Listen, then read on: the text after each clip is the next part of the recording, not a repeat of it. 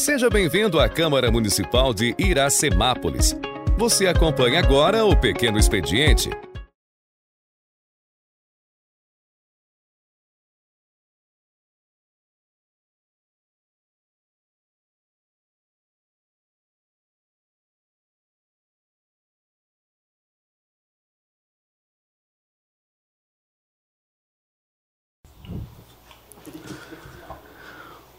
Um boa noite a todos, vereadores, funcionários, ouvintes da Rádio Sucesso, internauta. Eu aqui quero até pedir um pouco de desculpa à população pelo, pelo atraso e que a gente estava discutindo aqui um, um PL de importância do Executivo que acabou de chegar para a gente incluir na votação de hoje. Como vocês podem perceber, a, a minha voz não está legal, devido aí eu tive um, as friagens, né? Minha garganta ficou um pouco prejudicada. Então, gostaria de, de pedir ao vice-vereador William Ricardo Mantes que conduz, conduzisse os trabalhos aqui hoje na, nessa sessão. Por favor, William. Eu vou receber. Vamos trocar. Não. Tá?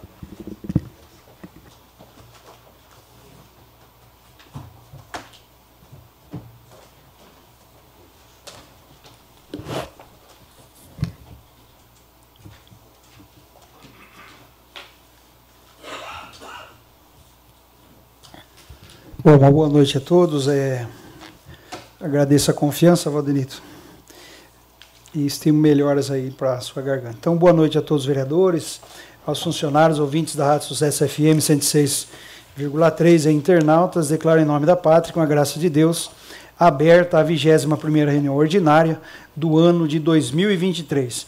Peço ao primeiro secretário, senhor Jean Ferreira, que proceda a chamada nominal dos senhores vereadores. Braulio Rossetti Júnior. Presente. Claudinho Cossenza. Presente. Fábio Simão. Presente. Gesiel Alves Maria. Presente. Jean Ferreira, presente. Lai da Padaria. Paiuca da Música. Aqui, presente. Ralph Silva. Presente. Valdenito Gonçalves de Almeida. Presente. Vitor Michel. Presente. William Ricardo Mantes. Presente.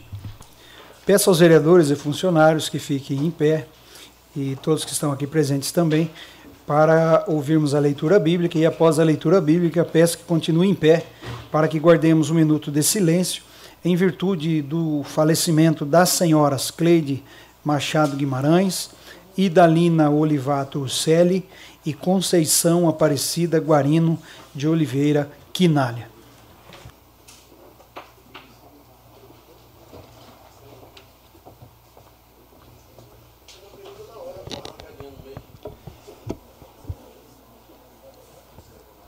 Uma boa noite novamente a todos, a todos os vereadores, ao público aqui presente, aqueles que nos ouvem através das mídias sociais. Gostaria de externar aqui meus pêsames aos familiares dos falecidos.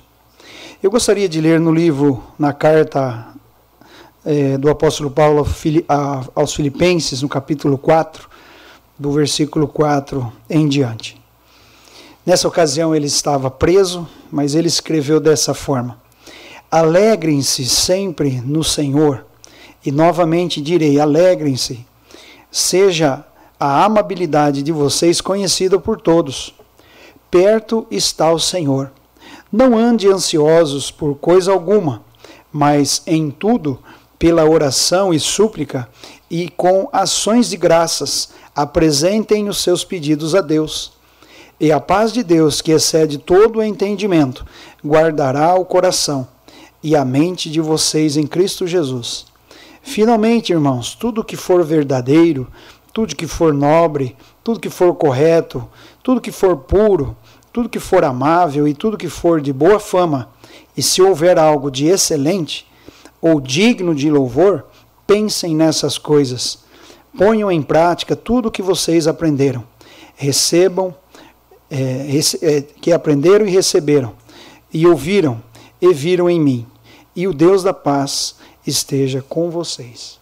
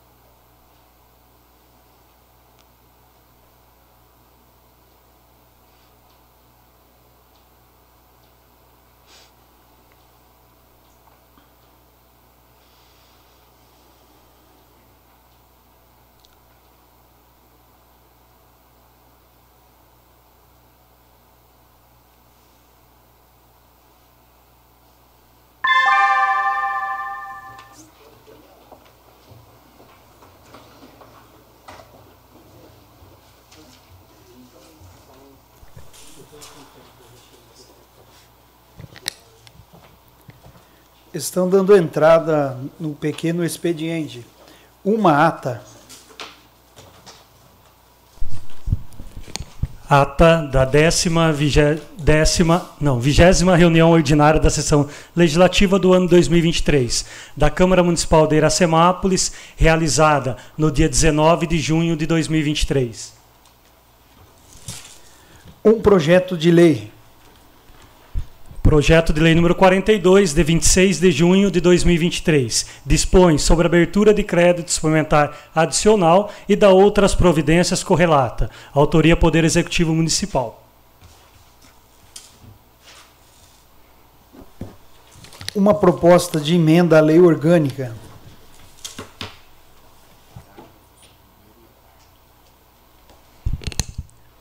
Proposta de emenda à Lei Orgânica número 1, de 26 de junho de 2023. Autoria mesa diretora da Câmara Municipal de Iracemápolis. Emenda da outra redação ao parágrafo 1 e ao parágrafo 4 do artigo 131-A da Lei Orgânica do município de Iracemápolis. Nove indicações.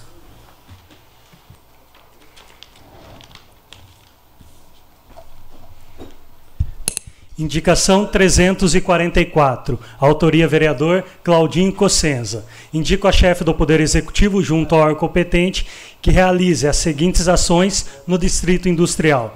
Limpeza das vias, operação tapa-buraco nas ruas e avenida. Sinalização da Avenida Laura Sá Leite Bueno de Miranda quanto aos buracos na vias Indicação número 345, autoria vereador William Ricardo Mantes. Indico a chefe do Poder Executivo, junto ao órgão competente, que quebre a liminar com a Electro e assume os serviços de manutenção da iluminação pública de nossa cidade.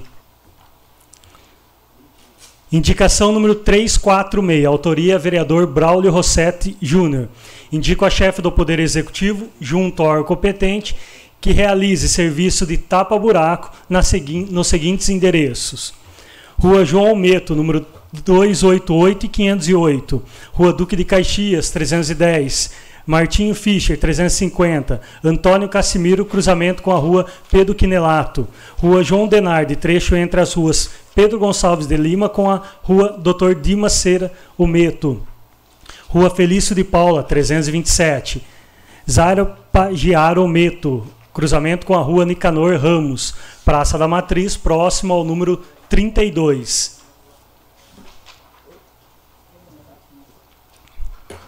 Indicação número 345.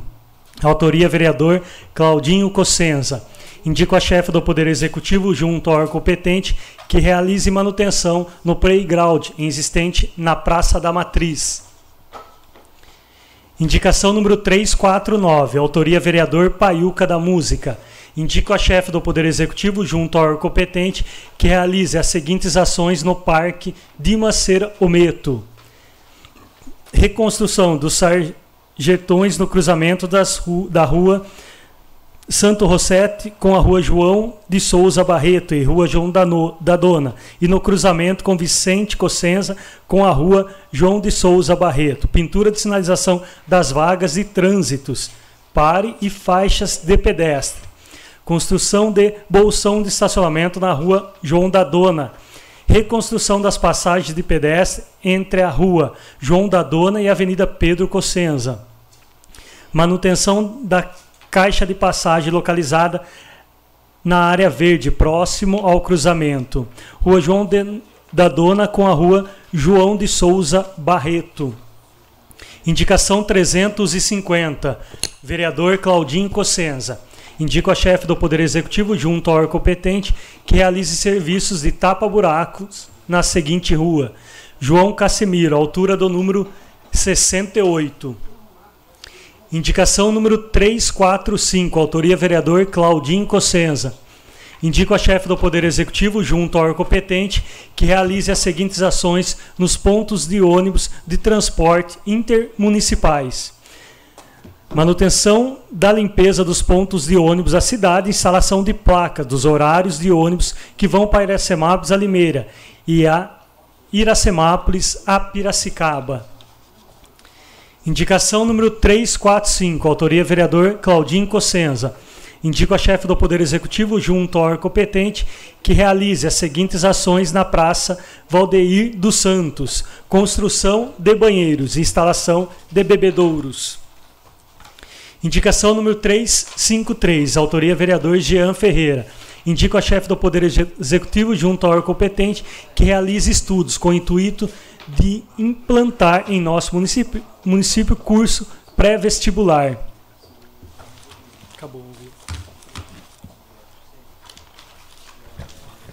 Coloca em discussão a ata da, da 19 reunião ordinária, realizada no dia 12 de junho de 2023, e da ata da quinta reunião extraordinária, realizada em, em 14 de junho de 2023. Sentados aprovam, em pé rejeitam. Aprovado por todos os presentes. Vigésima primeira reunião ordinária do dia 26 de junho. de ordem, presidente. Pois não, vereador Claudinho, questão não de ordem. Seria, não seria tecnicamente importante votar a inclusão do PL agora, antes da gente entrar na, na discussão? Ah, sim. Que tá, eu acredito que uh, o PL do, do, crédito adicional. Acho que teria. que apresentar sim. Eu, então, pedir a questão de ordem, presidente. Pois não, questão de ordem, o vereador Ralph. É, solicitar a inclusão na pauta da, do projeto de lei número 42. Ok, então, antes de nós entrarmos nas discussões, é, pedido verbal do vereador Ralph de um projeto de suplementação e também, por favor, doutor, me passa o projeto. Eu já faço a leitura. Esse projeto ele entrou hoje e nós atrasamos um pouquinho o início da reunião. Quero também agradecer o Valdenito, que ele não está legal com a sua garganta, ele pediu que eu assumisse aqui e nós é, vamos dar sequência. Então, o pedido verbal do vereador Ralph da inclusão do projeto de lei número 42, de 26 de junho de 2023, que dispõe sobre a abertura de crédito suplementar adicional e da outras providências correlatas, de autoria do Poder Executivo Municipal. Está em discussão. Com a palavra, vereador Ralph.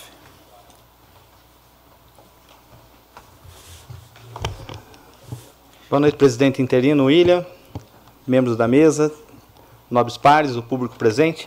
É, em primeiro lugar, agradecer aqui em nome da, do Executivo, agradecer a mesa diretora pela compreensão. É um projeto de lei que deu entrada na casa hoje. É, legalmente, ele tem todo um trâmite a, a seguir, passa pelas comissões, é, tem um período dentro do, do regimento interno para tramitar na casa e vir para a discussão e a votação. E gentilmente aí a mesa se reuniu rapidamente, entendeu a necessidade, entendeu a urgência, é, uma vez que também é a última sessão antes do recesso. E agradecer o vereador Fábio, Gesiel, Braulio e o Vitor é, também por entender a necessidade, tem recursos importantes entrando e também algumas obrigações que o município tem que é, cumprir, né? Então peço aos nobres pares que votem favorável à inclusão do projeto, que aí a gente possa discutir ponto a ponto do projeto. Obrigado. Continua então em discussão a entrada do projeto na pauta do projeto de lei número 42, é, de 26 de junho de 2023. Ninguém mais querendo discutir, coloque em votação. Sentados aprovem, em pé. Aprovado por todos os presentes. Então o projeto entra em discussão. Discussão única do substitutivo número 1 de 2023 do projeto de lei número 25 de 2023, que institui no município de Iracemápolis o uso do colar girassol como instrumento auxiliar de orientação para identificação de pessoas com deficiências não visíveis ou oculta, de autoria do vereador, dos vereadores Claudinho Cossenza e Jean Ferreira. Está em discussão. Com a palavra o vereador Cláudio Cossenza Filho.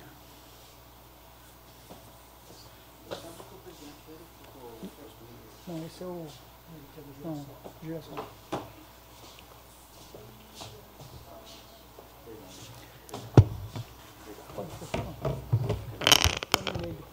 Queria iniciar uh, dando boa noite a todos os vereadores, ao pessoal que se encontra aqui na Câmara Municipal. Uma honra recebê-los aqui na Câmara Municipal.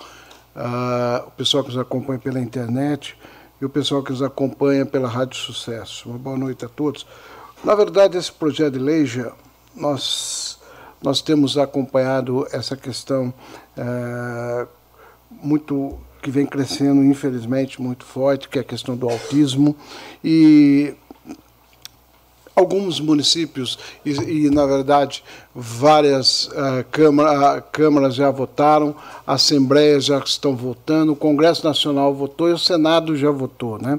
O colar de, de, de girassol é um instrumento de identificação para as pessoas com deficiências não visíveis entre elas o autismo, deficiência intelectual, neurodiversidade, surdez, deficiência visual e doenças raras. Na verdade, alguns municípios, eu vou dar o exemplo de Engenheiro Coelho, que na verdade esse projeto inspirou eu conversando com o vereador de Engenheiro Coelho, que, é, que eles lá eles estão implantando da seguinte forma: o município ah, faz um cadastro com as crianças ah, na promoção social, a promoção social comprou a, o colar. Pessoal que está nos acompanhando, o colar, na verdade, é muito parecido com esse que está aqui no meu celular. Depois, se os vereadores quiserem, eu passo cópia. E, na verdade, a pessoa chega no comércio, ou onde a criança está, está com o colar. É, é uma identificação, porque muitas vezes o pessoal quando tem uma dificuldade e às vezes as pessoas que estão numa fila, que está acompanhando, não tem essa a sensibilidade, às vezes não sabe do, da, da, das condições da criança. Essa, é basicamente essa questão do nosso projeto. Eu e o Jean estamos assinando juntos esse projeto. Queria aí pedir o voto de Vossas Excelências, né? para que, uh, se alguém também tiver alguma dúvida, a gente possa discutir mais o projeto. Mas a gente deixou, está protocolado na Câmara desde uh, de 2 de junho, né? Então, queria aí pedir o apoio de Vossa Excelência.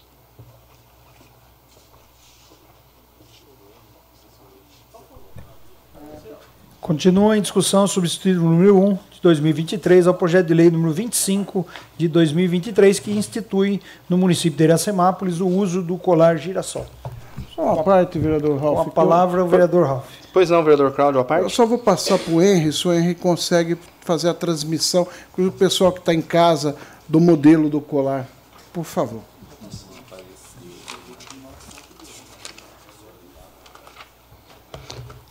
É... Enquanto o projeto vai será discutido. discutido, vai ser colocado, Ralf, a, a imagem. É importante. É importante também, viu, é, primeiro parabenizar o vereador Cláudio pela visão, o Gia que também tem definido bastante algumas pautas é, nesse sentido, e dizer o seguinte, né, que é, eu trabalhei em Limeira e lá tem uma lei que criou a carteirinha da, da pessoa que tem fibromialgia. E a fibromialgia ela entra é, naquele rol de pessoas que têm direito à fila, à fila preferencial. E a fibromialgia, você olha para a pessoa, você acha que ela não tem nada. Mas ela está naquele momento que ainda está na, na, na, com a medicação ativa no corpo, mas só quem tem fibromialgia para falar o quanto é difícil, né? Não consegue mexer em nada, às vezes se tocar dói, e é uma doença oculta. Como a esclerose múltipla, né? No início dela, antes de toda aquela aquela avalanche de, de sintomas, né? E de acometimentos do, do sistema nervoso e tudo, tudo mais. E também o autista. É, eu conheço algumas crianças autistas, inclusive que estudam com a minha filha, e se você olhar para a criança, você não imagina que ela é autista. Tem um grau leve, mas porém tem suas crises. E isso é importante. E mais que tudo, intensificar, viu, vereador? Assim que aprovarmos essa lei, ela for é, sancionada e regulamentada pela prefeita, é, intensificar isso junto ao comércio, junto à população, para que as, que as pessoas vá entendendo né, que não é um privilégio, mas na verdade é um atendimento diferenciado para uma pessoa que muitas das vezes não conseguiu nem dormir à noite com tanta dor, com uma doença oculta que ela tem, que nós só conhecemos por nome, né, ou pela TV ou pelas séries. E quando a gente passa a entender, tá aí passando agora para a população ver o cordãozinho cheio de girassol, um cordão de fundo verde, um verde claro, um verde limão e os girassóis estampado é, em toda a extensão desse cordão. Aqueles cordões de crachá, né? Então, parabéns mais uma vez pela iniciativa. São ações como essa, como a que nós vamos votar daqui a pouco, de autoria do Vitor, que fazem a diferença. Às vezes não é muito. A gente acha né, que nós não temos na família, mas para quem tem, sabe o quanto isso vai fazer a diferença. E você chegar logo num comércio, fazer o que tem que fazer, pagar sua conta e ir embora para casa por conta de um problema oculto que a gente ainda não aprendeu a entender. Tá? Parabéns mais uma vez. E se puder até ficar uma indicação verbal, que o Poder Executivo intensifique eh, a divulgação do que significa, qual a importância, a necessidade, para que nós, quando encontrarmos alguém na, cortando a fila da gente, nós vamos entender que ela não está cortando a fila, mas ela está exercendo um direito dela, garantido por lei federal, do deputado Alex Manente, e aqui no município, sendo replicada através de uma lei municipal. Obrigado. Continua em discussão única, substitutivo número 1 de 2023 ao projeto de lei número 25 de 2023, que institui eh, no município de Iracemápolis o uso do colar girassol. Com a palavra, o vereador Jean. Boa noite, nobres vereadores, público aqui presente, funcionários, internautas e quem nos ouve através de alguma rede social e da 106.3. Primeiramente, começo agradecendo ao vereador Cláudio Cossenza de me convidar a fazer parte desse projeto, desse PL.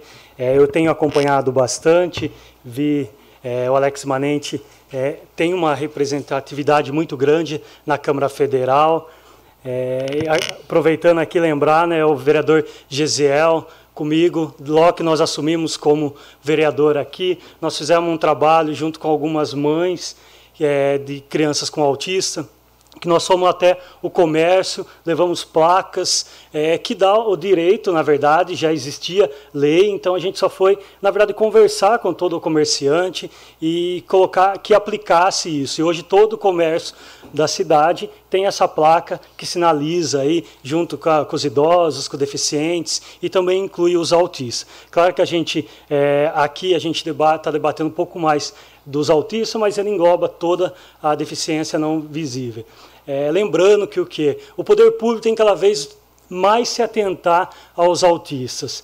Há dois anos mais ou menos, a cada 54 crianças, a cada 54 crianças que nascem a cada 100, não, a cada 54 crianças, uma era autista. Hoje, através dos estudos desse ano dos Estados Unidos, de Harvard, aponta que a cada 36 crianças nascidas, uma é autista. Então, os números são alarmantes, os números são cada vez maiores, e nós, como poder, como agente político, a gente tem que intensificar essas ações para dar mais condições tanto para as famílias e para todos os, os, deficientes. Então é por isso que a gente protocolou esse projeto, o qual novamente eu agradeço ao novo vereador Cláudio Cossenza de fazer parte aqui, e por isso que a gente pede a votação, é, eu tenho certeza que vai ser unânime, porque todo mundo entende a, a importância desse projeto. Boa noite a todos. Continua em discussão única substitutivo número 1 de 2023 ao projeto de lei número 25 de 2023 que institui no município de Iracemápolis o uso do colar girassol. Com a palavra, o vereador Gesiel.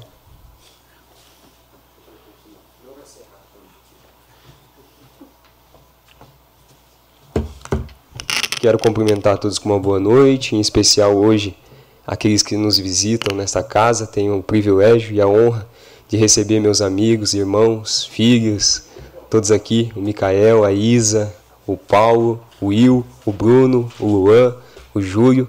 Hoje eles vieram aqui com uma comitiva de peso e é sempre um privilégio, né? Eu não costumo ficar nervoso para falar não, mas com uma plateia dessa aí, a gente fica nervoso sim. É uma honra recebê-los Amo vocês, viu? É, dada a pauta e o projeto de lei, quero parabenizar o vereador Jean e também o vereador Claudinho. O Jean, que já em outras pautas aqui do mesmo, na mesma linha, fez é, projetos parecidos. E o que contar de mim, o que precisar de mim, pode contar com a minha, com o meu voto, com o meu apoio. É, esse é mais um projeto aí que vai beneficiar a, a passarmos as pessoas que venham ter mais respeito, entender. Hoje, com a correria do dia, com muitas pessoas, a nossa vida virou uma loucura. E às vezes nós esquecemos é, de respeitar o próximo, de entender que nem todo mundo é perfeito. Às vezes nós temos as nossas dificuldades durante o nosso dia, então é, é necessário ter educação, ter o respeito pelo próximo. Então quero parabenizar o Jean parabenizar o, o vereador Claudinho pelo projeto, contem com o meu voto, contem com o meu apoio e fazer mais um pedido, assim como o Ralf já fez aqui, a nossa prefeita, para que venha é, pulverizar isso, né? Falar, divulgar, passar para o próximo e contem com o meu apoio. Continua em discussão única, substitutivo número 1 de 2023 ao projeto de lei número 25 de 2023, que institui no município de Iracemápolis o uso do colar girassol. Com a palavra o vereador Vitor Michel.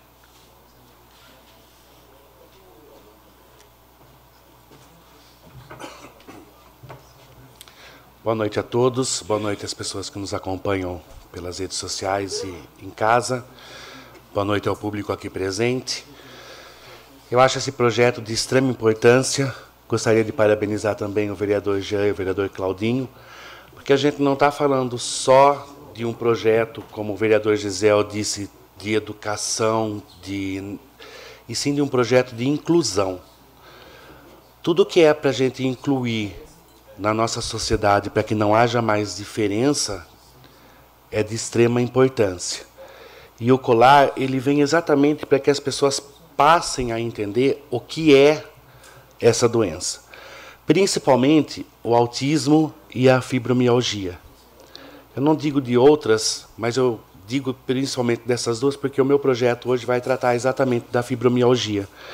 É, é uma doença que ela você não percebe que a pessoa tem e ela é insuportável.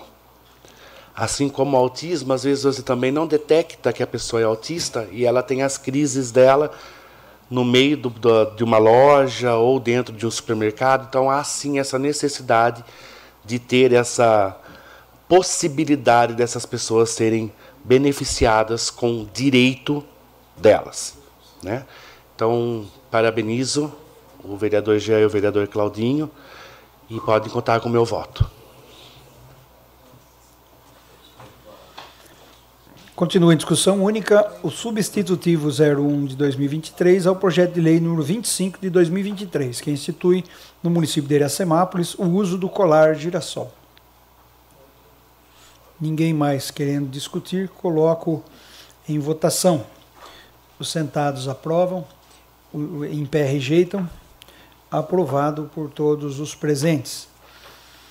Projeto de Lei número 35 de 2023, que institui a campanha Agosto Laranja, mês eh, de conscientização sobre a esclerose múltipla no município de Iracemápolis, de autoria do vereador Ralph Silva.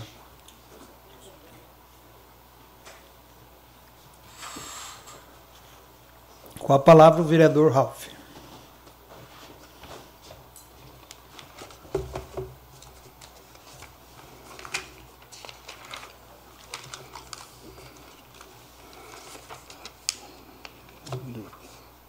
Cansando as formalidades. É, como a gente acabou de votar aí, né, um projeto de lei que trata é, das doenças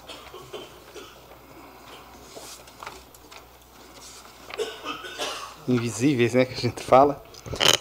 É, aquelas famílias, né, que vivem o drama de uma doença muitas vezes que não tem cura, irreversível, como é a esclerose múltipla, é, a questão da fibromialgia, lupus, é, são grupos de pessoas que muitas vezes necessitam de uma representatividade, seja no poder executivo, legislativo, seja através da sociedade civil organizada, as ONGs.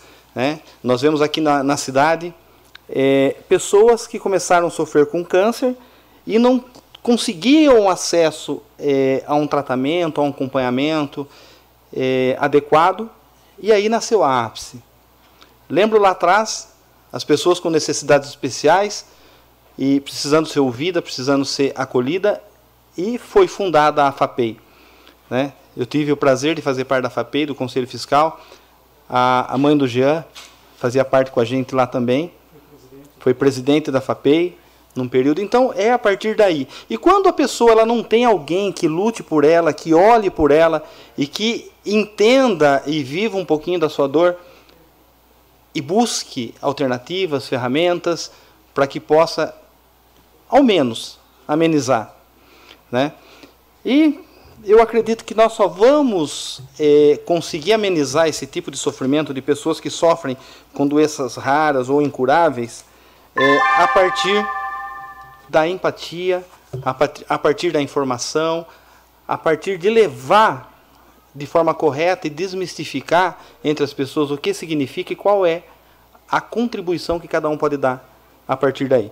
Então, esse projeto ele vem é, de encontro estrita e exclusivamente é, no sentido de levar para as pessoas, né, para ter esse conhecimento, para ter é, essa ferramenta e, de repente, ali perto de casa ou dentro da família, identificar alguém com essa doença, ela poder ter um mínimo de informações né, quanto à doença, seus tratamentos, é, onde procurar ajuda. E é só assim que a gente vai fazer. E é a ferramenta que nós temos, né, doutor? De criar essas semanas de conscientização, esses dias de conscientização, para que a gente consiga é, transformar nossa cidade uma cidade. Ela já é uma cidade boa, uma cidade é, que as pessoas são é, voluntar, é, se voluntariam muito fácil, se colocam no lugar das pessoas, mas muitas vezes, sem a informação correta, é, acaba sendo um pouco é, sem efeito. Então, o que a gente vem é munir a população de informação para que aquela pessoa lá, que é a minoria, que precisa ser ouvida, que precisa ser acalentada, ela possa, dentro da sociedade, ter pessoas preparadas para ajudá-la. Aí peço o voto favorável a todos. Obrigado. Continua em discussão única o projeto de lei número 35 de 2023, que institui a campanha Agosto Laranja mês de conscientização sobre a esclerose múltipla no município de Iracemápolis, de autoria do vereador Ralph. Com a palavra, o vereador Cláudio Cossenza Filho.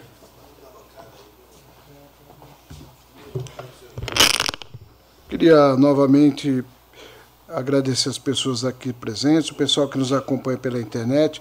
Queria iniciar, Ralf, parabenizando Vossa Excelência uh, por apresentar esse projeto eu acho que uh, ele tem uma importância muito grande, uh, uma vez que a intenção da campanha Agosto é chamar a atenção para a enfermidade que, mesmo rara, atinge em média 40 mil pessoas no Brasil, 2 milhões e meio em todo o mundo, e ainda, e ainda assim é desconhecida por cerca de 80% da população.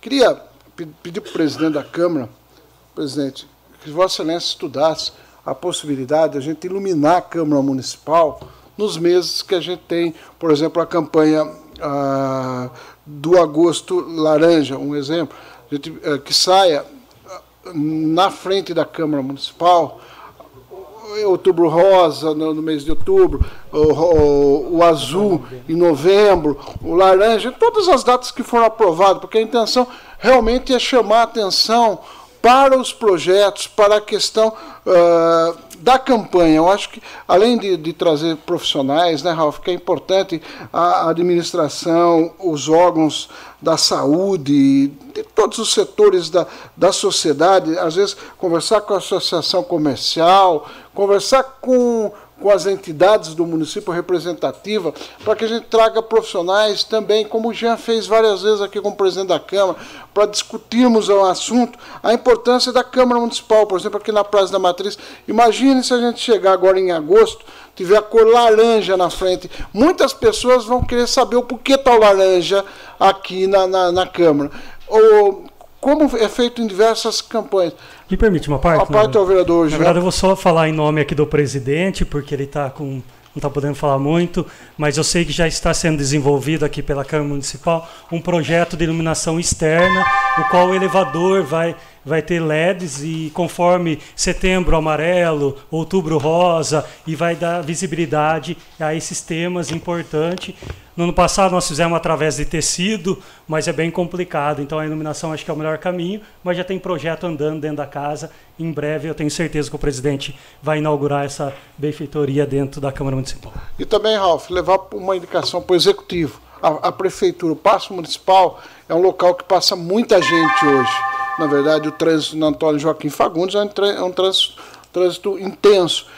De repente, a prefeita estudar, a prefeitura estudar também essas questões, eu queria deixar inclusive registrado em nome da nossa bancada essa indicação, para que a prefeita estude, deixar uh, uh, com essa iluminação nos meses. E, e, a partir de agora, né, tenho certeza, Jean, que daqui a pouco a gente vai ter também o gosto laranja, né? Eu, tenho, eu queria, em nome da nossa bancada, em nome do William, em nome do Valdenito, do Lion que não está presente, do Paiuca, estou, eles pediram para que eu falasse em nome da bancada e pedi o voto da, de todos os vereadores para esse projeto, que é de suma importância para toda a sociedade iracemapolense. Continua em discussão única o projeto de lei número 35 de 2023, que institui a campanha Agosto Laranja.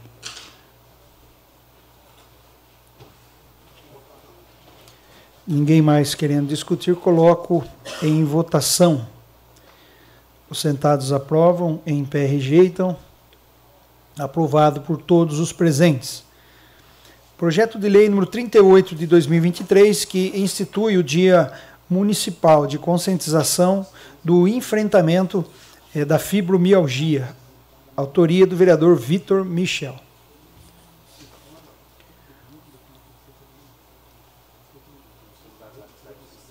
Ah, sim, é, está em discussão o projeto é, número 38. Com a palavra, o vereador Vitor Michel.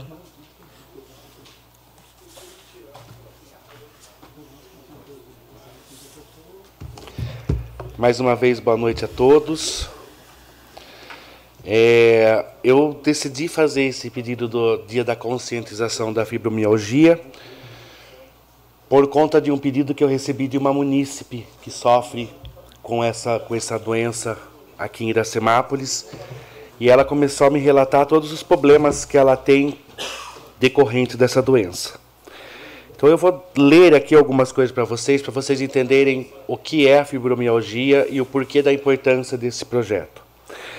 A fibromialgia CID-10-M79.7 foi classificada pela Organização Mundial de Saúde em 1990 com o, com o código M79.0 e reconhecida em 1992 como uma doença reumática. É uma doença grave e silenciosa que acomete milhões de pessoas em todo o Brasil. É, Estima-se que 5% da população brasileira sofre de fibromialgia. É um número exorbitante. Levando os pacientes a sentir, sentir dores contínuas e intensas por todo o corpo. A fibromialgia é uma condição que se estima ocorrer em 8% na população geral, ou seja, no mundo.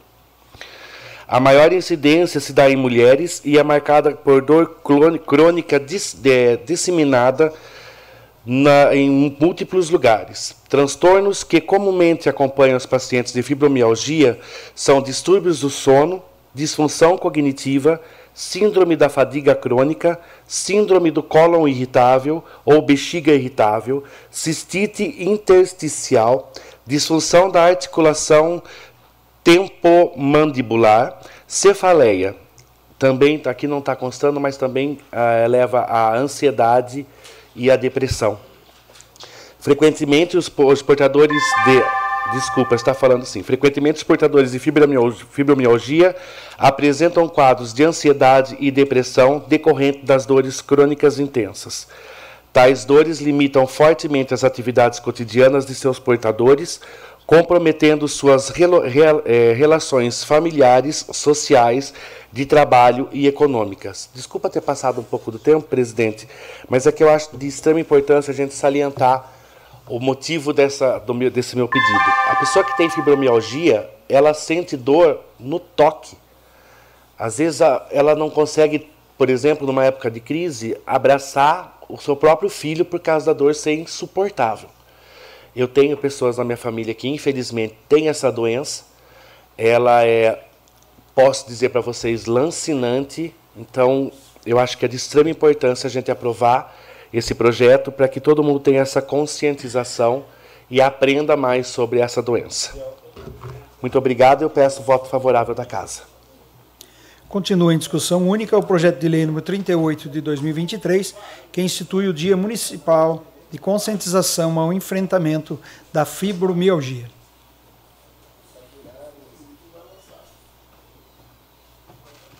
Com a palavra o vereador Ralph. Dispensando as formalidades, é, como eu acabei até falando um pouquinho da questão da fibromialgia, né, Vitor? É, eu acabei trabalhando, atuando na área de saúde, a gente acaba tendo contato com muitas pessoas que sofrem desse mal. E a gente olha para a pessoa, Vitor, não dá nada. Você acha que a pessoa ela tem uma vida social ativa, ela está nos eventos, está no dia a dia, no mercado, mas só a pessoa para imaginar a dor que ela tem à base de medicamentos, muitas vezes medicamentos que resolve um pouco a questão da dor, mas causa outros problemas, por exemplo, um remédio forte, ele vai causar problemas no estômago, por exemplo. Então, é, parabenizar Vossa Excelência né, é, por ouvir, e eu tenho falado bastante que é, está no mandato de vereador, ou prefeito, ou vice, a principal ferramenta nossa é o ouvido, né? é ouvir a população, e, e mais que tudo, Vitor, é estar tá lá, na rua, né? é na ponta, sendo é, seus desejos, né? suas dores, e é assim que a gente faz um bom mandato. E quando a gente fala, por exemplo, a esclerose múltipla, aproximadamente 40 mil pessoas no Brasil sofrem com esse tipo de doença. Ela, ela se a gente analisar, é uma doença rara. Já a fibromialgia, estima-se que 3% da população. Se nós fôssemos falar de Iracemápolis, numa população média de 23 mil pessoas, nós estaríamos falando de 690 pessoas na nossa cidade sofrendo com esse tipo de doença, muitas vezes calada. Muitas vezes ainda não diagnosticada, achando que é uma dor comum, correto? E ela se dá a partir de algum trauma, seja físico, psicológico, é, ou uma infecção muito séria, a partir dessa infecção ela pode desencadear uma fibromialgia. Então é importante a gente conhecer as causas, é, entender os, os tratamentos e quais são os caminhos para amenizar essa dor. E aí, volto a falar. O conhecimento né, é algo que liberta a gente. E quanto mais conhecimento a gente levar para a população, mais a gente levar isso em forma de semanas comemorativas, né, é, a gente vai conseguir transformar uma sociedade um pouco mais empática e entendendo que é nas diferenças que nós somos iguais. E nós precisamos entender cada um do modo que ele é e ver onde a gente se encaixa na forma de poder ajudar. Parabéns pela iniciativa. Continua em discussão única o projeto de lei número 38 de 2023, que institui o Dia Municipal de Conscientização ao Enfrentamento à Fibromialgia, de, de, de autoria do vereador Vitor Michel. Com a palavra, o vereador Cláudio Cossenza Filho.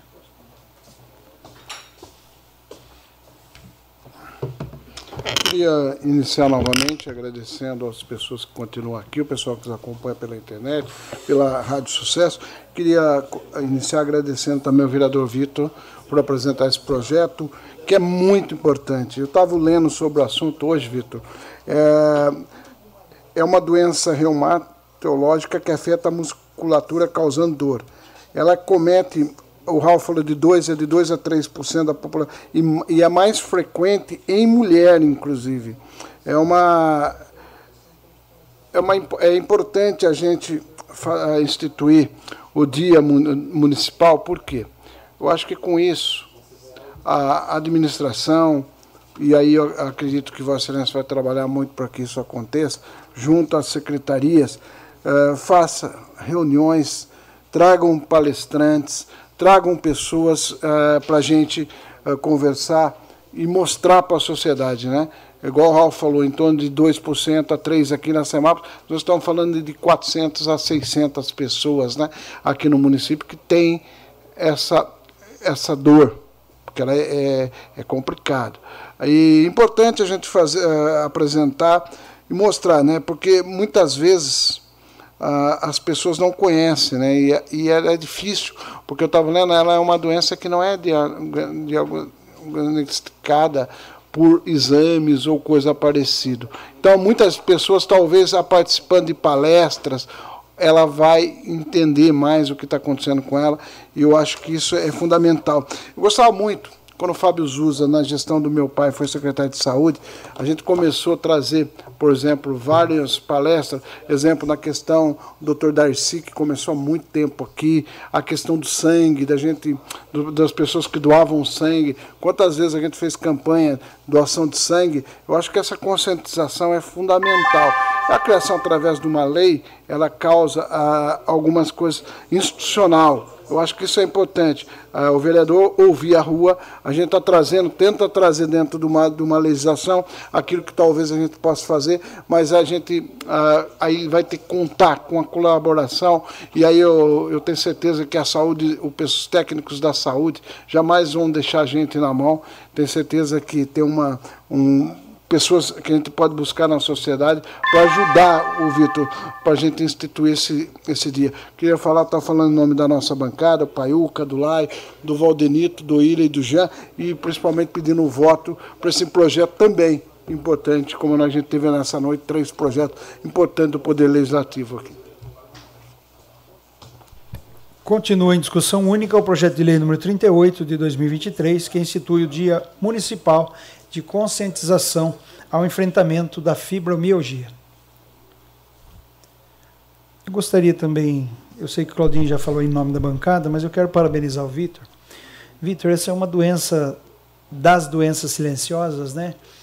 Que ultimamente se acomete muito as mulheres, homens também, né?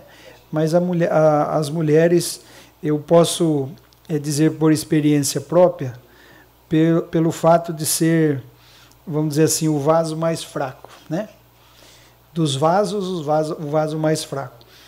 E essa doença, eu, eu assim já conheço, e eu posso dizer que as pessoas, assim como o Claudinho disse, né, ela não é diagnosticada com exames, né, as pessoas elas passam a viver uma vida é, precisando fazer é, exercícios físicos, né, controlados, sempre acompanhados. Elas vão precisar deixar de comer muitas coisas que todos nós comemos, né? É, coisas açucaradas, refrigerante, suco, coisas industrializadas, carnes processadas, embutidos. Né? Todas essas coisas acabam mudando a vida da pessoa. E um dos remédios que mais ajuda, por incrível que pareça, ele é de graça, que é a vitamina D. É o sol. Mas não é só isso, né? É, geralmente quem sofre disso tem insuficiência de vitamina D e aí ela precisa suplementar a vitamina D, mas nunca deixar de tomar sol. Eu falo isso porque é, a gente a, a, acompanha pessoas, né? A igreja, a gente muitas vezes acaba acompanhando pessoas assim e a gente vai a fundo e depois se descobre né, esse tipo de doença. Então é importante né, que o município desenvolva é, um dia, que faça de fato é, publicações, que coloque nos postos de saúde, né, na, na quando for instituído esse dia, é, as informações, porque é, é, relativamente, vamos pensar assim, é uma doença que ela é nova, entre aspas, né? É, por que eu digo nova? Porque não tem estudos assim, olha, você toma isso, resolve aquilo. Não tem um remédio específico. A maioria dos remédios que hoje a pessoa toma, ela aproveita o efeito colateral do remédio, né? porque não tem um remédio específico. Eles são. Cada médico age de uma forma. Então, que esse, esse dia, de fato, seja instituído e ajude né, as pessoas é, na, nesse problema, nesse enfrentamento. Continua então discussão única, projeto de lei número 38 de 2023. Ninguém mais querendo discutir, coloca em votação. Sentados aprovam, em pé rejeita. Projeto aprovado por todos os presentes. Discussão única também, projeto de lei número 42, de 26 de junho de 2023, que dispõe sobre a abertura de crédito eh, suplementar e adicional e da outras providências correlatas, de autoria do Poder Executivo Municipal.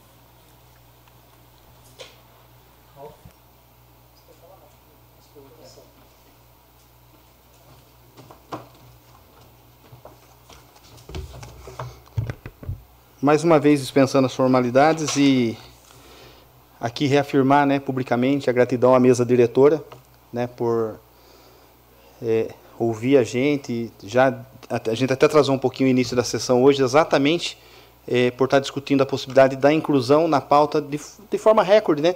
Toda, todas as vezes que precisou algo urgente, recurso entrando, é, suplementações importantes para que não parasse um, um determinado tipo de serviço e não prejudicasse, prejudicasse a população, essa mesa sempre se colocou à disposição é, e não foi diferente no, no, dia de hoje. E agradecer os demais vereadores né, é, que não fazem parte da mesa, que é o, o Paiuca, Gesiel, o Fábio, o Vitor e o Braulio, por entender né, essa necessidade e de já ter a oportunidade de nós discutirmos ainda hoje e, se possível, é, poder aprovar.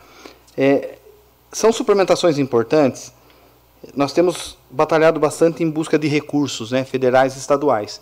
E aqui, nessa suplementação, está incluindo no orçamento 100 mil reais é, da Kátia Sastre, ex-deputada federal do PL, que é direcionado, esse, se eu não me engano, eu acho que é para segurança.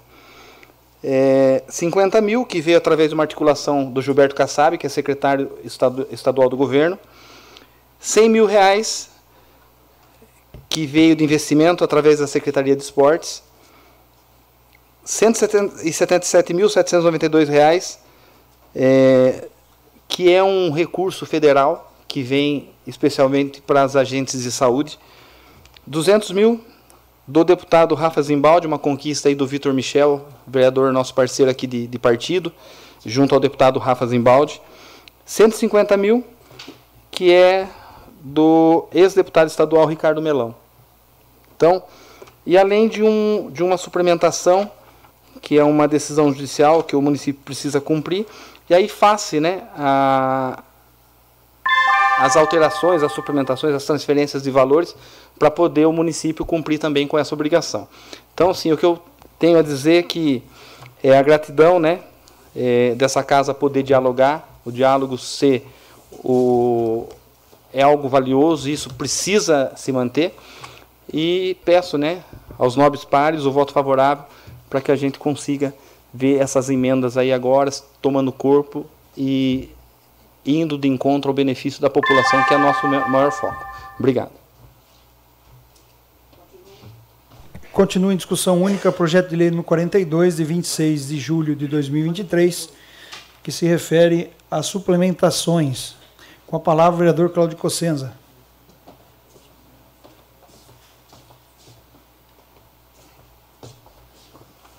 Senhor presidente, senhores vereadores, pessoal que nos encontra, se encontra aqui, o pessoal que nos acompanha pela internet, pela rádio, novamente boa noite. Falar, presidente, que esse projeto, como o vereador Ralf falou, ele deu entrada hoje às 15h44 aqui na Câmara Municipal, mas devido à importância dele, a discussão ali na mesa, eu só queria, na verdade, colocar né, que a gente está ah, fazendo autorizando, abrindo a contabilidade um crédito suplementar de 1 milhão e 27.792 em diversas dotações orçamentárias, em que elas vão ser cobertas com créditos, na verdade, de emendas parlamentares e de secretaria. Queria, presidente, falar que na letra B do artigo 2 nós vamos ter que fazer uma correção através da Comissão de Justiça, depois, a unidade referente à emenda estadual número tal para investimento através do deputado estadual Gilberto Kassab. O Gilberto Kassab não é deputado, ele é secretário, através do secretário Gilberto Kassab. É, uma, é um conceito que nós precisamos fazer só de, só, só, só de redação. Né? E aí a gente viu, o Ralf falou as emendas, né, que totalizam 1 milhão e 27.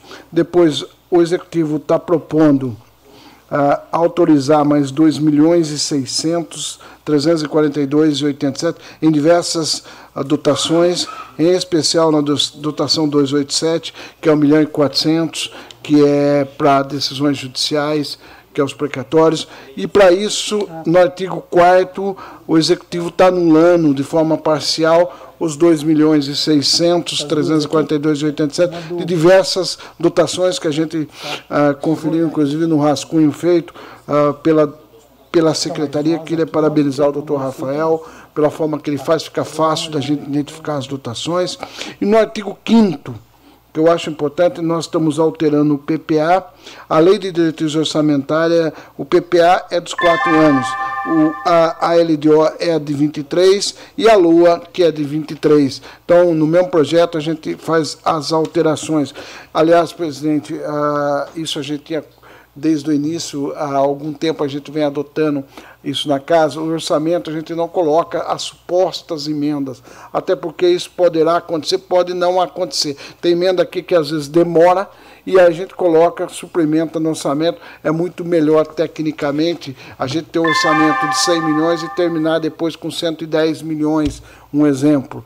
Por quê? Do que você ter um orçamento de 120 milhões e depois chegar no final com uma execução de 110 milhões. Aí a, o tribunal, tecnicamente, tem falado muito sobre isso, a questão de não planejamento na, nessas questões orçamentárias. E aqui na casa, inclusive, quando eu era presidente da Comissão de Finanças, a gente sempre. Eh, nas gestões, na do Fábio e agora na Elite, a gente tem discutido.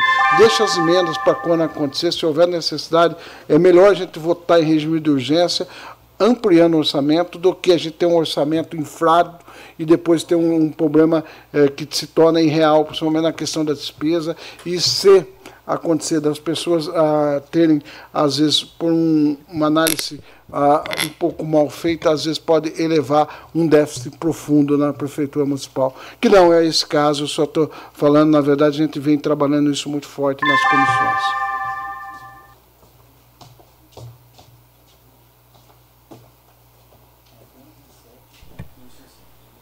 Continua em discussão única projeto de lei número 42, de 26 de junho de 2023, que dispõe sobre a abertura de crédito suplementar, adicional e da outras providências. Com a palavra, o vereador Gian.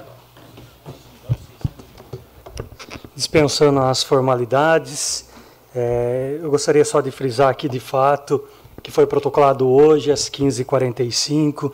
Aí mostra realmente o compromisso da mesa e de todos os vereadores aqui presentes com o município. O que a gente só pede e que se atente nos próximos, que pelo menos entre em contato com o presidente através de alguma de uma ligação, para que a, as comissões é, consiga é, se a, ter uma reunião antes de chegar o projeto até a, aqui ao plenário, então com o presidente da Finanças e Orçamento, para que a gente convoque é, antes para debater. Mas realmente aqui é, a gente demonstra o compromisso com o município de Iracemápolis, é, visando a rapidez, como falamos, protocolou às 15h45 e está hoje aqui votando, entendemos realmente a importância. Como foi falado, de emendas é mais ou menos 1 milhão e 27 e também uma suplementação em torno de 2,600, 2,200. Deixa eu só certificar aqui. Não, 2,600 mesmo, que daí são alterações de dotações. Eu agradeço aqui ao Dr. Rafael por já trazer o projeto todo grifado aqui, mostrando para a gente aonde está saindo e entrando as votações. Por isso, então, a gente pede aí é, o voto de todos para que o município dê os andamentos necessários para uma boa gestão. Continua em discussão única o projeto de lei número 42, de 26 de junho de 2023, que dispõe sobre a abertura de crédito suplementar, adicional e da outras providências correlatas. Com a palavra, o vereador Gesiel.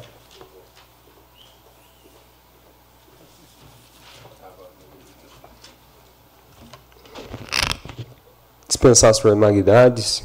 É, esse é um projeto que vem muito a beneficiar a nossa cidade.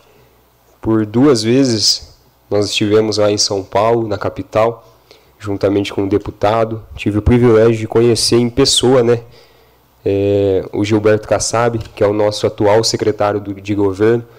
É o responsável também pelas relações ali é, entre a casa e nas duas possibilidades, nas duas, nos dois encontros eu firmei o compromisso, falei para ele, Gilberto, por favor, lembre de Iracemápolis, Iracemápolis é pequena, mas é uma cidade que está em desenvolvimento e precisa muito do seu apoio, precisa muito aí do secretário de governo do nosso estado.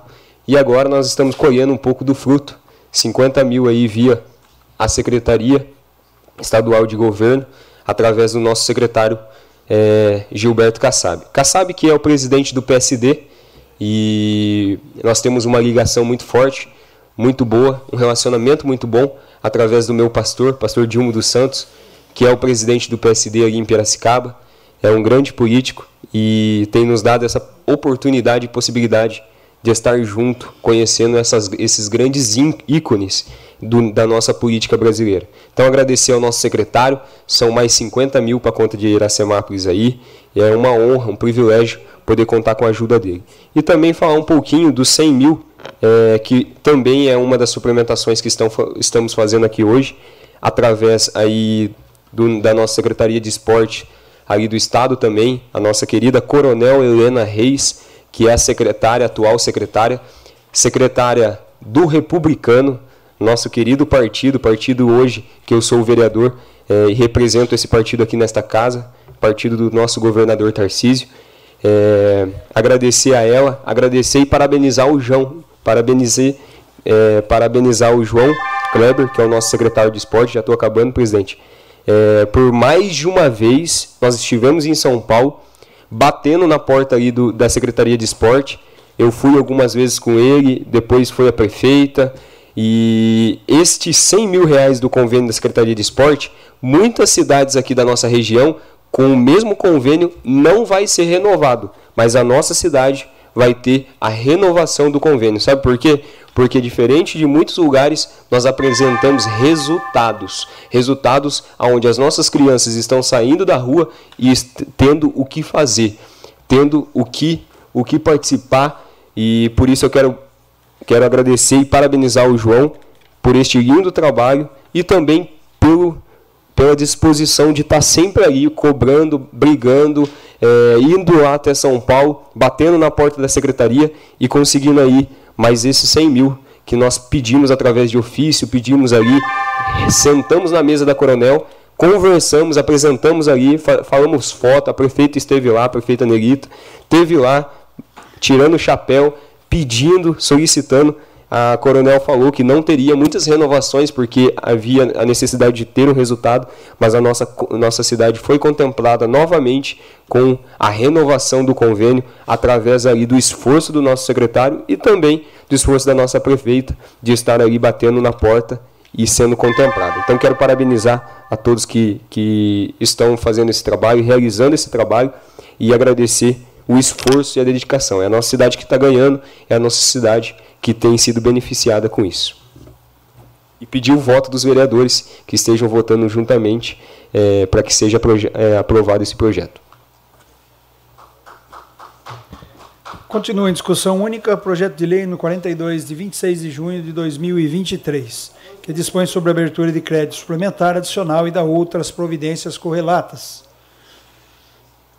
Se ninguém mais quiser fazer uso, eu vou fazer uso também. Quero agradecer o jurídico dessa casa né? Porque eu se ele não tivesse esmiuçado aqui para nós, eu me sentiria bem assim desconfortável em votar, porque veja bem, eu sou presidente de Justiça Redação, está aqui o Jean, né, presidente da Constituição e Justiça, e eu de Finanças e Orçamento, e a gente precisa é, do ok do jurídico, porque ele já tem essa familiaridade com, com essas fichas e ele tica aqui para nós em duas cores o que está saindo né, de uma ficha que está sendo alocado para outras e ele faz esse trabalho para nós, né? E ele fez esse trabalho já depois da entrada do projeto, né? Então nós temos a total segurança aqui de poder estar podendo votar, né, esse projeto, porque quando é um projeto de de crédito adicional, suplementação, a gente entende que eh, são recursos que estão entrando, né,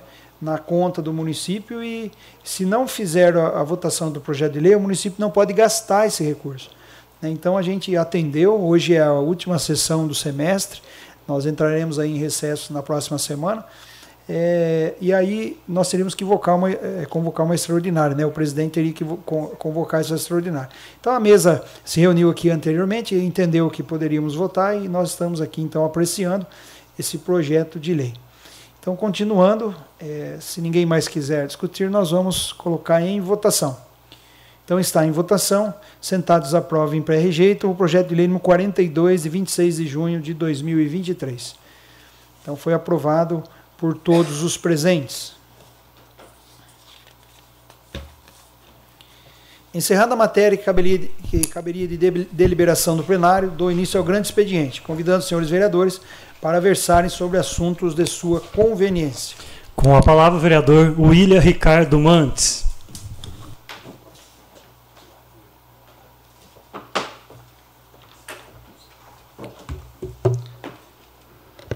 Bom, gostaria de dar boa noite novamente a todos os vereadores, ao público presente, aqueles que nos ouvem através das mídias sociais. Agradecer aqui ao seu Sebastião que está aqui conosco hoje.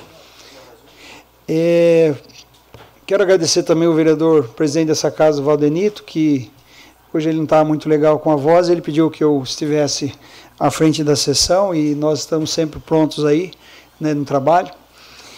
E hoje, a última sessão desse semestre ordinária, né?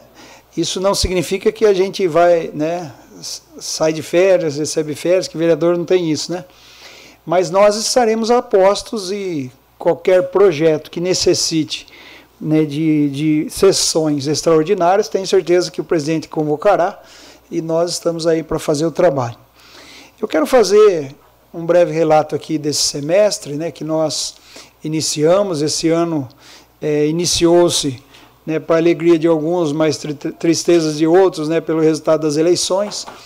E nós temos visto né, esse, esse governo que está colocado aí, né, embora deveria de ter já uma conjuntura de como governar, mas não, não aprendeu, né? não aprendeu como se governa da forma que o antecessor saiu, porque ah, o toma lá da cá voltou forte. Né? A gente sabe que os bancos, quem. É, se você for hoje na Caixa Econômica Federal e quiser emprestar 150 mil para comprar uma casa, ele até aprova o seu crédito, mas ele não tem o dinheiro para te dar. Por que será? Esses dias eu até brinquei com, com, com uma pessoa aí de imobiliário, né? Eu até sei aonde o dinheiro está indo. Está indo para pagar as emendas. Então, as votações que precisam ser aceleradas, né, que a gente vê que muitas vezes vem contra né, a população brasileira, vem contra o agro, vem contra o desenvolvimento, e eles querem enfiar a goela abaixo pagando deputado, e a gente vê isso acontecendo. Então começou esse ano dessa forma, né, e a mídia, eu me lembro né, que a, a, famosa mídia marrom inventou um termo, né, quando bem logo depois da, da pandemia, ainda no governo Bolsonaro, as coisas melhoravam e a mídia dizia que houve uma despiora né, do governo. Quem se lembra disso aí? Agora eu vou anunciar para vocês aqui, levando pela mesma linha, né, que o combustível vai desabaixar a partir do dia 1 de julho desse ano aqui. Né, vai subir 22 centavos por litro. É impressionante como as pessoas têm uma capacidade né, de, de piorar as coisas, vamos falar a verdade. Né? E nós estamos, pela graça de Deus, caminhando. É, e falando um pouquinho aqui do município, essa Câmara, ela, ela, eu posso julgar que ela tem demonstrado total é, interesse em ajudar o município a deslanchar, a crescer. Os projetos de lei que foram protocolados aqui nessa casa, né, praticamente todos foram é, discutidos, aprovados, né, de uma forma ou de outra aqui. Muitas vezes, é, sem informações, a gente postergava um pouquinho mais, mas sempre dando celeridade. E desde quando eu saí como presidente, entrou o Jean, o Jean deu essa celeridade, o Valdenito entrou, também está dando essa celeridade. Né, e aqui a, a, função da mesa diretora da Câmara é fazer com que o funcionamento né, da Câmara ele seja ágil, e isso é importante para nós. É, e se nós olharmos para o regimento do, do que nós recebemos aqui, né, vou dar um exemplo para vocês. Nós fazemos aqui indicações, nós fazemos aqui requerimentos, e por regimento né, da, da prefeitura, ela pode nos responder né, é, é, em até 30 dias, por exemplo. Né? Mas ela tem respondido né, da, da, com, com o menor tempo possível que ela consegue, ela tem feito isso. E nós aqui também, quando nós recebemos um projeto de lei, nós podemos é, deixar o projeto tramitando aqui, antes de passar de uma comissão para outra, por 15 dias. Né, como esse projeto que entrou hoje aqui, é lógico que nós observamos quando vem projeto com urgência, né, quando o projeto ele necessita às vezes de uma aprovação porque o dinheiro praticamente está na conta da prefeitura e ele precisa ser usado, mas sem aprovação aqui não pode ser usado, como fizemos hoje, né? Muitos dos recursos aqui já estão na conta do município, só pode ser usado se o projeto de lei, né, passar. Então, qual é o racional? Votamos aqui o projeto de lei, Aí o projeto ele precisa ser é, dado as suas rúbricas na, na, votação. O doutor Rafael ele saiu daqui agora, mas ele não foi embora. Ele foi fazer é, a, a, a rúbrica lá, ele foi fazer o projeto de fato aprovado. Ele vai voltar aqui, nós vamos assinar ainda hoje. Amanhã, já de manhãzinha, é, é protocolado na prefeitura. E esse, esse trâmite né, seja desde quando eu, eu era presidente da Câmara, o Jean continuou né, e, e, melhorou, vou dizer assim, porque os presidentes foram passando, né, eu quando participei aqui, estávamos em pandemia, eu fui, vamos dizer assim, tolhido de muitas coisas que eu queria fazer, não pude fazer, até muitas vezes o Claudinho falava, vamos, vamos eliminar papel, né? Desde a minha época. E, e, depois do meio do ano aqui, nós vamos eliminar papel, né, presidente? De fato, foi caminhando desde aquela época e vai ser eliminado os papéis aqui. Né? Nós vamos. A, a, o GIA fez todo esse projeto, o Valdenito está implementando. E os papéis vão deixar de vir aqui para nós. E com certeza também a comunicação com a, a prefeitura vai ser assim. Né? Vou dar um exemplo. Hoje eu cheguei ali tinha duas folhas na minha mesa. E as folhas eram assim: olha, recebemos aqui o seu requerimento, nós vamos responder no prazo. Eu entendo que isso é um, um ato cordial de resposta, mas gastou duas folhas para fazer isso. Podia ser eletrônico isso, né? Então, a gente vem melhorando, né? E essa Câmara tem feito isso. Né? Às vezes nós vemos as críticas aí fora, entendemos o porquê, né? sabemos o porquê, mas essa Câmara, é, pelo menos as pessoas com quem nós estamos aqui, né? todos, né? todos os vereadores, têm visto o trabalho e, e nós temos aí feito é, de tantas formas para que tudo funcione é, no mais enxuto possível e no melhor possível, na melhor agilidade possível. Então, eu faço essa explanação, né, que esse semestre para nós, eu creio que foi um semestre bem produtivo, e o que está acontecendo né, no nosso município, as obras que estão acontecendo, eu quero enfatizar algumas aqui nesse finalzinho do tempo aqui.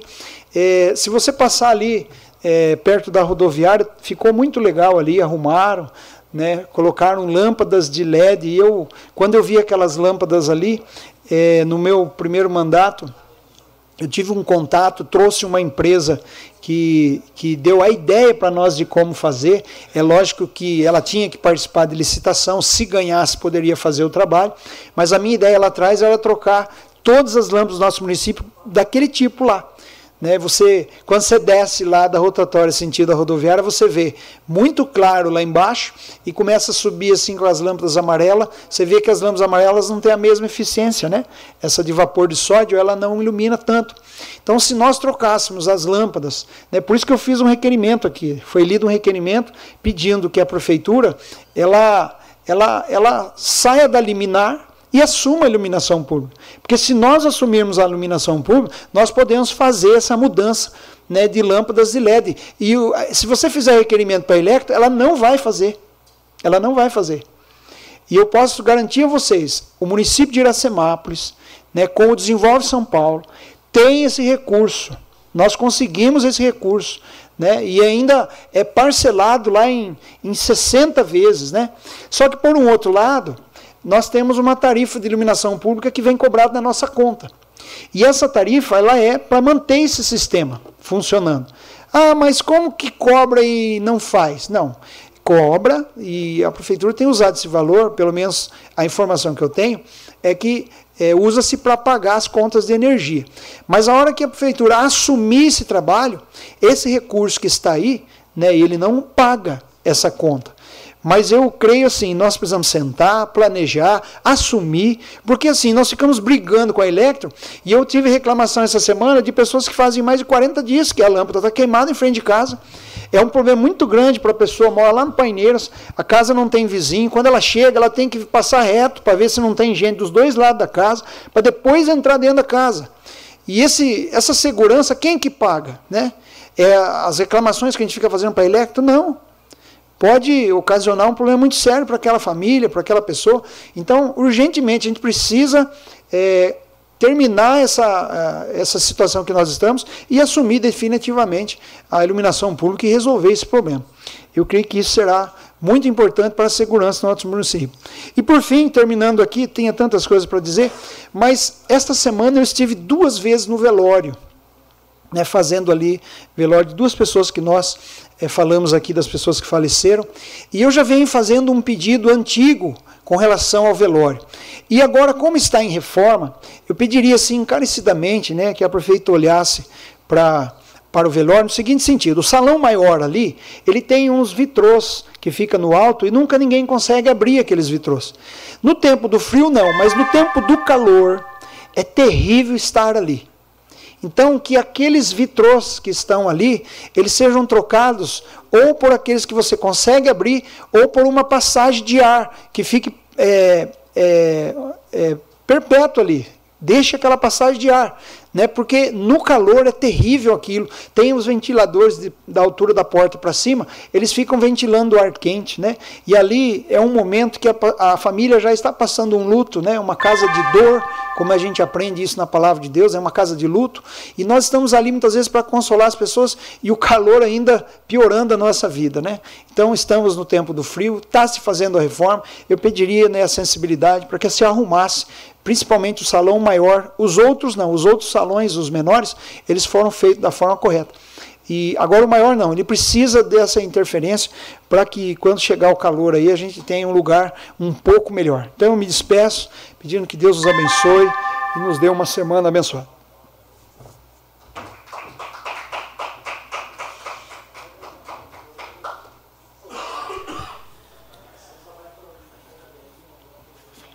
Com a palavra, o vereador Vitor Michel.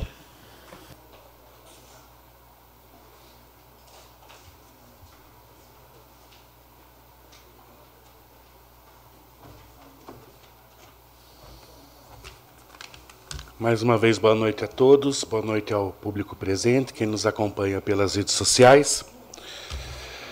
É... Bom, vamos lá. Eu trouxe um texto pronto hoje porque eu resolvi escrever para que eu não fosse perder meu cargo por causa de quebra de decoro, então eu preferi escrever para manter a minha calma. Gostaria de esclarecer sobre alguns pontos levantados na última sessão dessa casa. Alguns pontos, diga-se de passagem, injustos, principalmente quando a intenção é de desmoralizar e denegrir pessoas. Ainda mais quando elas não estão presentes para se defenderem. É preciso deixar claro que subsídio de vereadores, prefeito e vice é de competência exclusivamente da mesa diretora desta casa. E que sequer os demais vereadores têm autonomia para este ato. Mas nós somos 11. Queria deixar claro aqui nesse momento que o mesmo vereador que usou a tribuna para falar que a prefeita tentou enfiar goela abaixo e pensando que não íamos ver, sequer estava na tal reunião até o final. Talvez os demais presentes possam afirmar o que foi tratado entre eles. Correto? Precisamos entender de uma vez por todas que não existe harmonia unilateral. Ou a gente entende a necessidade real de nos unirmos verdadeiramente em defesa da nossa cidade e da nossa população, ou essa casa vai se transformar em palco de lamentáveis ofensas e brigas políticas. É o que nós já estamos vendo. Nós estamos pensando nas próximas gerações e não nas próximas eleições. E assim precisa ser, pois a população espera o melhor de nós, e é dessa forma que eu quero seguir trabalhando. Também gostaria de dizer o seguinte: quando a gente fala sobre moral, sobre é, se espelhar, principalmente, né, no orgulho que a gente tem dos nossos pais, a gente deveria pensar o que eles acham quando a gente fala o que a gente fala. Será que eles agiriam desta mesma maneira?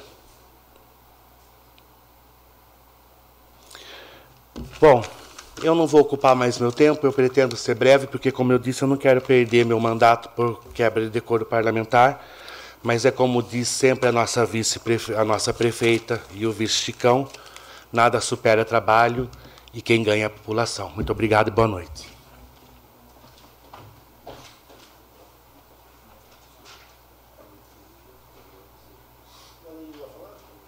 Você vai ler. Ele tinha falado com ele, agora é o. É o Ralph.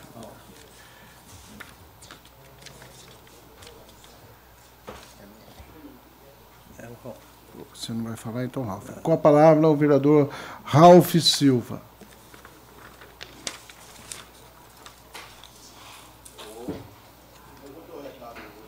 Não sabia se ia falar.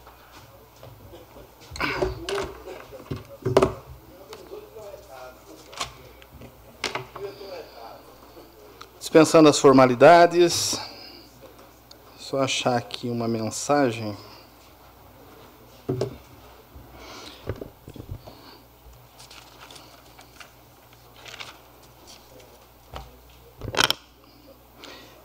Eu queria iniciar a palavra aqui eh, citando o padre Jonathan, né? Aprender a admirar esse homem. O padre é daquele tipo de pessoa, Vitor, que tem um abraço que é um abraço de pai mesmo. Eu sou evangélico, sou evangélico de berço, mas eu tive o prazer de conversar com o padre Jonathan. E incrível, Braulio, eu não, não sei quem teve na missa nesse domingo, e algo que ele falou lá dentro acabou ecoando fora das paredes da igreja. Eu estava aqui na praça, como eu sempre faço. Eu gosto de domingo de manhã passar em alguns lugares da cidade, passo ali no Reinaldo do Posto Botizane para conversar com o pessoalzinho ali, paro ali no Bico do Corvo, dou uma volta na praça e saindo uma pessoa que é muito amigo minha, é, ele me falou algo que o padre comentou lá dentro, que o padre disse, né, não sei se na homilia ou o que, que é, é, da importância das pessoas é, escolherem bem com quem, com quem anda, com quem se alia, Acho que nessas palavras.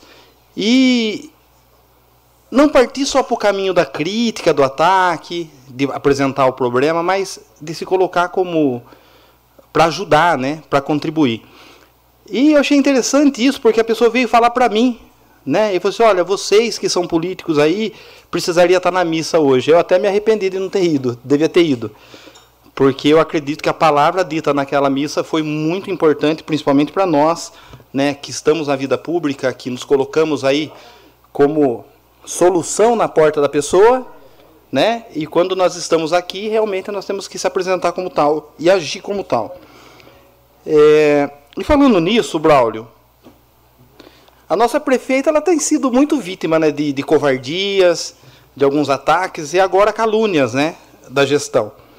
Tem um rapaz aí que ele anda pela cidade E ele pegou agora uma prática de andar no centro da cidade, aqui no comércio, abordando as pessoas, né? E falando mal da Nelita, da gestão, onde se viu o que ela está fazendo com a população, porque se eu for prefeito, eu vou acabar com os aluguéis. Mas esquece, né? Desde quando os prédios estão interditados pela Defesa Civil? E quantos prédios interditados a Nelito Chicão assumiu nessa cidade? Haja vista o prédio do Centro Comunitário Santo Rossetti, que está em plena transformação e vai eliminar dois aluguéis. Nós temos um problema muito sério com o centro de saúde, que está interditado, com rachaduras sérias. E a prefeita até queria fazer uma reforma lá, mas ela não pode, porque o prédio não pertence ao município, pertence à Secretaria de Saúde, pertence ao Estado. E aí nós temos o SEAC, igualmente interditado, um problema muito sério numa das colunas lá no meio do prédio. Uma obra hoje que, se for se fazer, fica em torno de um pouco mais de um milhão. E nós conseguimos 400 mil com o Rafa Zimbaldi, um pedido do Vitor Michel, só que ele está parado, esse recurso, por conta de documentação. O recurso do Estado, ele exige algum, algumas documentações, é, e uma delas é a prova de que o, aquele prédio ele é de propriedade do município está em posse. E aquilo ali foi doado em 1960 e pouco pela Previdência do Estado, se eu não me engano, com o objetivo de se construir um colégio, né? E nunca ninguém se pensou em todos esses anos de conseguir a posse definitiva do imóvel, de ter o nome da prefeitura na matrícula para poder receber recurso. E ao, longo, ao longo do tempo foi se mudando também as regras para a destinação de emendas e de, e de recursos estaduais. Então, a Nelita ela tem trabalhado junto com o setor de engenharia dela é, num mapeamento de todos os prédios do município, para que se regularize a documentação, para que se passe de fato para o nome do município e o município não perca, não perca essas oportunidades. E aí a gente pode falar de vários prédios, né? Tem o prédio ali do, do Acesso a São Paulo, que igualmente está necessitando uma reforma. O deputado Rafa Zimbaldi está destinando 250 mil lá, então está numa briga na questão de mudança de governo, ver se empenhou ou não empenhou. Se não houver salvação na emenda do Rafa, ele falou que vai recolocar essa emenda para reformar aquele prédio. Então, sim. É, e outra coisa levantada nessas andanças desse rapaz aí na, abordando as pessoas é de que uma imobiliária do município, que é de propriedade de um secretário da prefeita, que tem todos esses aluguéis. E o vereador Paiuca fez um requerimento tempo atrás para saber quem são as imobiliárias que, que têm contrato. A Salvino tem algum contrato com o município? Não tem, né, Paiuca? A resposta foi negativa, correto? E como que um cara desse sai com uma conversa dessa caluniando, isso aí é denunciação caluniosa, isso aí é calúnia. Só que as pessoas, é como o Leandro Carnal fala, quando você falar com um imbecil, tenha atitude bovina. Uhum, uhum. Finja que concorde. Sabe por quê? Porque é difícil discutir com pessoa imbecil. Principalmente quando a pessoa conta mentira, ataca, calunia, mente. E fazer isso é como, construir um prédio sobre areia. Nós, com muito sofrimento, a Nelita tem feito uma gestão debaixo de ataques, de mentiras. Lá atrás, a desconfiança da população, porque ela não tinha experiência em administração pública, mas veio da iniciativa, iniciativa privada. E ela está mostrando que sabe fazer gestão. É só ver a quantidade de convênios que ela firmou com o governo federal e estadual em dois anos e meio e o que a gente pegou. A gente assumiu o mandato devolvendo dinheiro para o governo federal por falta de prestação de contas. Hoje, os convênios e emendas já firmados passam de 20 milhões. Credibilidade, força política, saber onde buscar, bater na porta correta, ter o deputado comprometido, que vale cada voto é, conquistado aqui. Eu posso citar vários deputados, não é só do PL. Nós temos o Cezinha de Madureira, Alex Manente mandando 500 mil para troca da iluminação da avenida, o Vanderlei Macris, obra importante no pronto-socorro. Eu não tenho dificuldade nenhuma de apontar as conquistas de outros vereadores e de outros deputados. Sabe por quê? Porque é no dia a dia que a gente conquista, que a gente faz um trabalho político, a gente faz um trabalho de gestão, de administração, a gente se apresenta para a população através do trabalho que a gente faz. Hoje nós conversamos com o deputado Miguel Lombardi. Ele nos falou que está para cair a qualquer momento 3 milhões e 400 na conta da prefeitura para infraestrutura, para investir na água. Mais 1 milhão e 200 para a saúde. Isso só de um deputado. E nós, vereadores, nós temos que bater na porta do deputado, porque eu bati na porta da população pedindo voto para ele, e o mínimo que ele pode fazer é atender a nossa demanda. Porque a demanda não é nossa, a demanda é a população que precisa, a gente vai lá e transmite a ele. E graças a Deus tem dado resultado. Permite uma parte, vereador. Só um minutinho, vereador Cláudio. É, eu tive de manhã ali na frente do almoxerifado, um caminhão com uma motobomba, acho que pagou 200 mil reais uma motobomba. A prefeitura deve muito à usina por ter emprestado a motobomba no, no, no, maior, no, no pior período de crise hídrica. A, a Prefeitura de Cordeirópolis emprestou a motobomba, hoje nós temos a nossa motobomba. Mais bombas flutuantes, mais bombas é, mecânicas e por aí vai. Então, assim, quando o trabalho é sério, o resultado aparece. E esse resultado que a gestão Nelita tem apresentado é graças a cada um dos vereadores aqui e seus deputados. Pois não, vereador? Ralf, eu queria você, o Braulio e o Vitor, no início, antes da gente iniciar a sessão, enquanto a gente está discutindo a questão do crédito adicional, eh, eu queria que Vossa Excelência falasse na tribuna da Câmara, em nome da bancada do PL aqui, em nome da prefeita, a questão da emenda da rua, da Avenida uh, João Basso, até porque eu procurei o deputado Miguel, procurei Alex Mamente, tenho procurado vários deputados, inclusive o vice-presidente da República, doutor Geraldo Alckmin. Mas o que, que Vossa Excelência falasse da tribuna? Ficar nos anais da Câmara para o pessoal entender a dificuldade que às vezes é para liberar uma emenda, Ralf. O que, que acontece? A, a rua João Basso Filho, né, Avenida João Basso, é uma luta ali é, é muito antiga do vereador Cláudio para que se asfaltasse aquela rua. O vereador Gesiel trouxe a população aqui, fez reunião com a prefeita. E o, o, vereador Cláudio esteve lá em Brasília, no gabinete do deputado Miguel, pedindo uma ajuda, uma gestão junto ao governo federal para a liberação desse recurso. E o que aconteceu? É, o nosso deputado, o, o Giacomo, o, o Giacomo, ele é relator do orçamento. E existe uma conversa junto com o Lira, que é o presidente lá do Congresso, para se liberar algumas emendas. E como é um deputado que não está no mandato mais, acaba ficando por último e olha lá se pagar. E o deputado Miguel assumiu como, é, como um acordo dele com o Macris, e falando da importância dessa, dessa emenda para o município, de não se perder, porque é tão difícil, vereador Cláudio. Você faz uma licitação, e aí às vezes é deserto, e acho que foi o caso lá. E dentro dessa costura do PL, da liderança do PL, é, junto ao, ao presidente da Câmara, ficou-se acordado de se colocar todo o projeto na mão do líder da relatoria do orçamento para que consiga a liberação desse pagamento da emenda. O que, que acontece? É uma emenda de 390 mil, mais de 400 mil reais, e eles precisam liberar 20% do valor na conta da prefeitura para poder emitir a ordem de serviço, como foi com a, a Laura Bueno de Sá.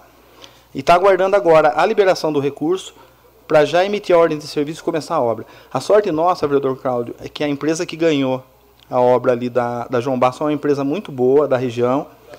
Ela é consolidada, já presta serviço no município aí há uns 20 anos. E nós temos certeza que assim que liberar esse recurso, essa obra ela vai ser muito rapidamente executada e vai beneficiar a população. Então, eu fiz questão, né, o, o deputado Miguel pediu para transmitir a Vossa Excelência que ele não esqueceu o pedido que Vossa Excelência deixou na mão dele e que ele tem feito o possível junto com a bancada. Aliás, o PL são 99 deputados federais no Brasil, tem muita força dentro do Congresso. E ele está usando essa força, essa força da relatoria, essa força da liderança do partido, para que o município não fique para trás nessa emenda também. No mais, desejar uma semana abençoada a todos e que nós possamos é, avançar com a graça de Deus. Obrigado. Uma questão de ordem Pois não, vereador Paiuca. Eu quero agradecer aqui o, o deputado, né? Que fomos lá na sala dele, eu, Alailson, Claudinho, o William. Quem votou? Eu, é, nós quatro. quatro. Só nós quatro mesmo.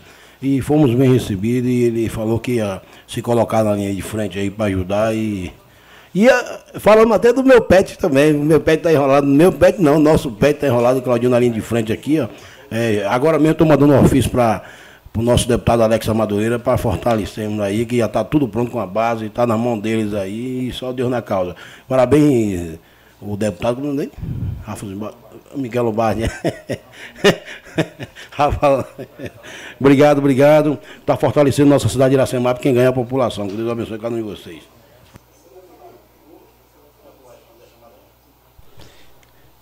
Com a palavra, o vereador Carlão da Música, ou Papaiuca da Música.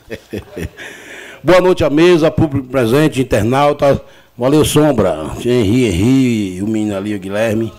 É, fala, pastor Fininho, aquele abraço, né? Tem um pastor aí, é, é, os, os meninos aqui, os meninos, os meninos de Alvá aqui, os meninos de Deus, que Deus abençoe cada um de vocês que vieram aqui. Valeu, o menino, esqueci o nome do drone ali. Luiz Drone, Luiz com Z, viu? É. Quero agradecer aqui ao seu Juvenal, atendeu aqui o pedido que eu coloquei o nome da bancada, para identificar o povo, os enfermeiros e os médicos, que os médicos vêm tudo igual, parecendo uma pessoa normal, é para identificar eles quando eles vão na rua prestar um serviço com ambulância, eles ir com colete, com aquele colete que reflete alguma coisa tipo assim, e graças a Deus, parabéns a, a, a saúde. Parabéns, viu, Ralf? A equipe da saúde tá de parabéns. Chegou uns coletes lá, chegou um abadá pro povo lá da, da, da saúde. E só quero agradecer. Eu pedi o nome da bancada aqui, tem tempo para identificar aquele povo que trabalha na saúde, né? Eles vão na rua prestar um serviço, vai a mulher com um croque lá no meio da rua, então vendo na hora daquela mulher cair e já derruba o abençoado lá. Graças a Deus, essa prefeita com o Juvenal já desenrolou esse abadada desses enfermeiros aí, tá todo mundo vestido, todo mundo bem, né? É. Fim a indicação. Cadê a indicação? Sumiu. Fim a indicação aqui que realizasse as seguintes ações no Parque Dima Cerometo, com construção de sajetão do cruzamento da rua Santo Rossetti com a rua João de Souza Barreto, Rua João da Dona, com cruzamento na rua Vicente Consenza, com a rua João de Souza Barreto. É, realiza a pintura da sinalização nas vagas do trânsito. Vai embora, pastor. é, na, na, aí a faixa de pedestre. Construção de bolsão no estacionamento da rua João da Dona, ali de frente do, do, do, do, do frio, né? Do trigo, sei lá, da loja dos meninos uma construção da, da é, construção da, da, passagem pedestre na rua João da Dona com a Avenida Pedro Consenza, a manutenção da caixa, da caixa de, de, de, passagem, localiza na rua, na área verde, próximo ao cruzamento da rua João da Dona com a rua João de Souza Barreto.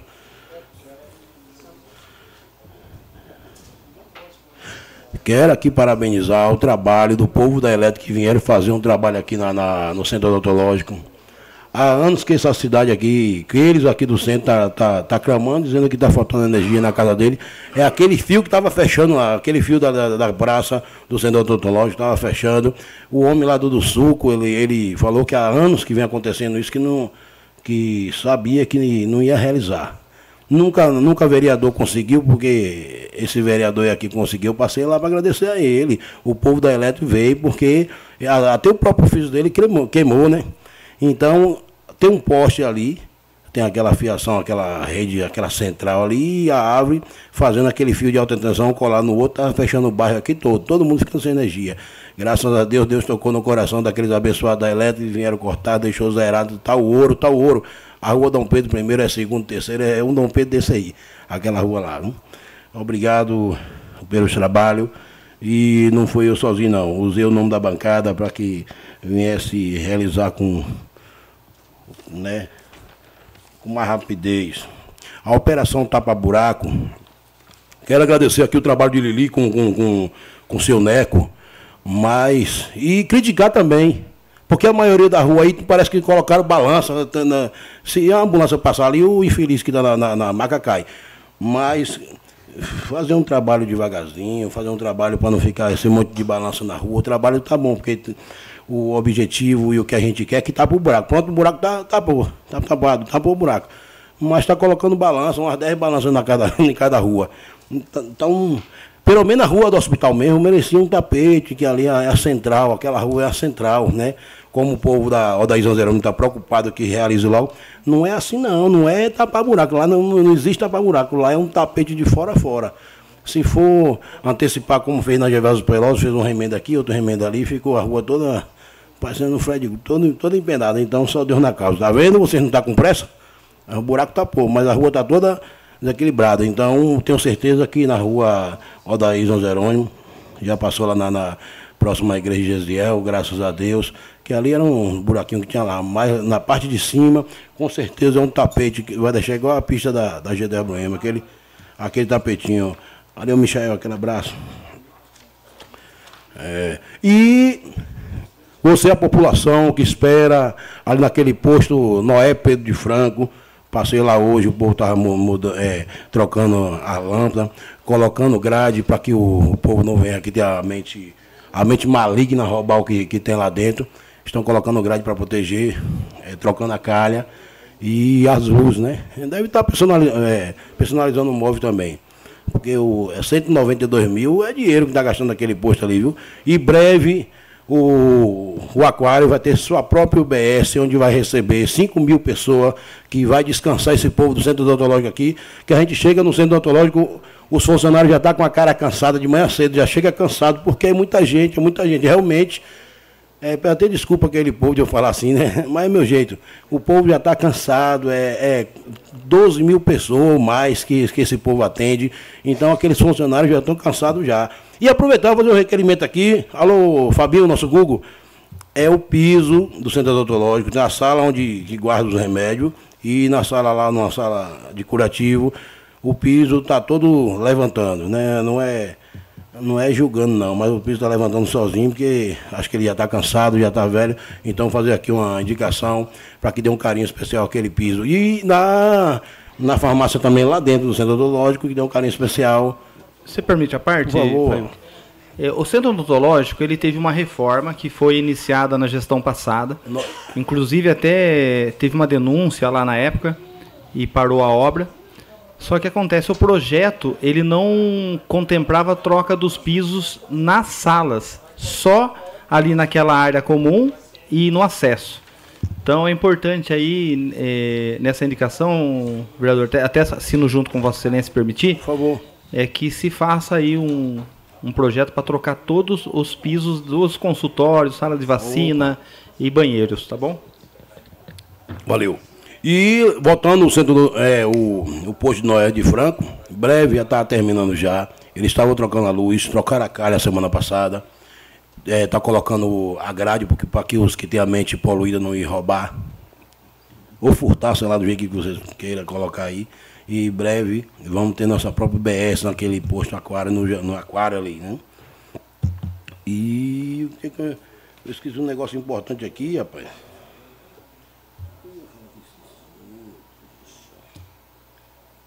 Me deu branco aqui na minha mente. Acabei de dizer um negócio importante aqui.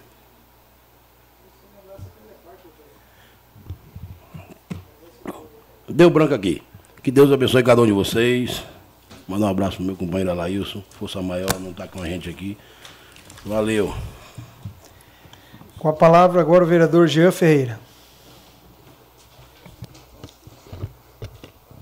Boa noite, nobres vereadores, público aqui presente, que nos acompanha através das redes sociais e também no 106.3 Sucesso FM. É, eu começo aqui cobrando realmente uma manutenção nas praças públicas, acho que é umas quatro sessões que eu venho falando. É, algumas praças estão com bastante lâmpadas queimadas, então a gente pede aí uma atenção especial na iluminação, tendo em vista que as praças são responsabilidade do município, é, os postes, coisas a gente sabe que é eletro, então que a gente faça nossas manutenções devidas também. Referente ao tapa-buraco, tem muita gente nos procurando, tem muito buraco na cidade, a gente sabe que, de fato, é, precisa de uma manutenção um pouco mais estendida aí. É, a gente sabe que nesse momento não é momento de chuva, então precisa realmente intensificar o tapa-buraco aí, tendo em vista, teve algumas reclamações também de como está sendo feito. Está ficando um pouco embaulado ali, eu não entendo muito nessa parte, mas algumas, algumas pessoas vêm me procurando e citando esse, esse problema. É, referente ao lixo, a coleta de lixo, hoje mesmo vindo para a sessão, ainda não tinha passado no bairro que eu moro, normalmente passa sete horas da manhã, oito horas e ainda não tinha passado. É, de fato, tem ali cachorros na rua e tem bastante é, lixos já revirados, então, mas eu vi que na, na sexta-feira foi feita uma, uma, uma publicação de uma nova licitação aí, então que realmente dê andamento e que aconteça aí uma empresa boa ganhar é, para que a, a população tenha um trabalho realmente de qualidade. Gostaria aqui de, de, parabenizar, em nome do Marcelo da Conseg, a reunião que nós tivemos na semana passada. Esteve presente o vereador Ralph, o Braulio, também o Claudinho Cossenza. E a gente vê que vem avançando muito essa reunião. Então, aqui, meus parabéns ao Marcelo por conduzir. Claro que a, a Polícia Civil, a Polícia Militar, a Guarda, também vem a, a a, secretária, a secretária é da, da Educação de Limeira, a Ana Carolina, que sempre está à disposição, o Conselho Tutelar, o qual eu agradeço a Jaque, é, que pontuou muito bem alguns problemas, algumas dificuldades que a cidade é, é, tem, e ali é importante realmente todo mundo junto para ver é, as melhores ações para a nossa cidade. É legal que a gente batia muito em alguns temas e agora deu andamento, e isso é importante, né? São debates novos e que a gente realmente trabalhe em prol da, da nossa população aí. Gostaria aqui de, de, aproveitar, convidar a população para a festa julina que vai acontecer do asilo, dia 1 e 2, 8 e 9, e que a população ajude. É, participando, contribuindo lá, uma, uma festa tradicional já na cidade, então que toda a população participe. É importante, uma forma de ajudar e se divertir ao mesmo tempo. Gostaria aqui de aproveitar também a doutora Cristiane, que todo mundo conhece, minha irmã, que trabalha na prefeitura. A partir da manhã está num novo desafio e o qual deseja sucesso e tenho certeza que você vai continuar trabalhando com muita determinação, com muita responsabilidade e vai direto aí ajudar a população e a todos que necessitam. Então, parabéns, sucesso nessa nova caminhada. Também agradecer aqui ao Kleber Graff, recebi hoje um mimo dele, que trouxe lá da igreja da, da Aparecida do Norte, e é gostoso a gente receber realmente é, orações, enfim, pessoas que estão, que pensam também na gente. Não é fácil, como a gente tem que falar, ser político, se posicionar às vezes é, é, tem dificuldade, mas é necessário. Não tenho medo de vir aqui na tribuna e apontar quando eu não concordo com algo que realmente é, foi debatido, enfim. E agradeço aqui a todas as mensagens que recebi desde a semana passada, e é assim que a gente vai continuar trabalhando, com muita responsabilidade e seriedade com a população. Agradecer hoje, o deputado Alex Manenta entrou em contato, logo aí a gente vai anunciar novas conquistas para a nossa cidade, mês que vem ele estará aqui na nossa cidade, então meu agradecimento ao deputado, mesmo sendo uma cidade pequena, que ele pertence à cidade de São Bernardo e tem esse olhar aqui para a nossa cidade. E agradeço imensamente. A avenida, a gente acredita que em breve estará dando andamento aí, e é assim que a gente vai trabalhar realmente. Obrigado mesmo, deputado, e pode contar aqui com a população de Iracemápolis também.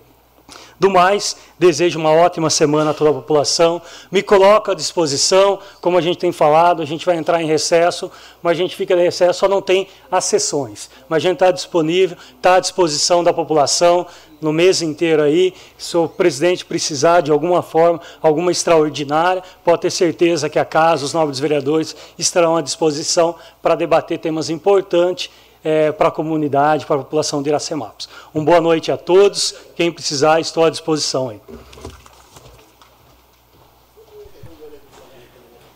Com a palavra, o vereador Gisiel Alves Maria.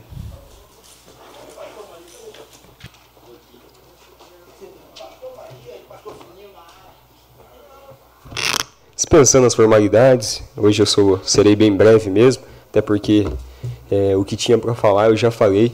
Eu quero apenas agradecer a todos os vereadores pela votação da suplementação. Foi muito em cima da hora, um pouquinho. É, até comentei com o Silvio lá no gabinete, ele falou que foi por conta do, das tratativas, tratativas do, do, jurídico, acabou demorando, e como hoje era a última sessão, mas agradecer todo o jurídico da casa, todos os vereadores que votaram a suplementação, e deixar aqui os meus agradecimentos novamente ao nosso secretário é, de governo, a secretária de governo do Estado, o Kassab, que Deus abençoe a sua vida, meu querido, e também o meu querido deputado pastor Oséias de Madureira, que ele que esteve comigo aí, fez todas essas tratativas para a gente estar lá no, no, no palácio, junto.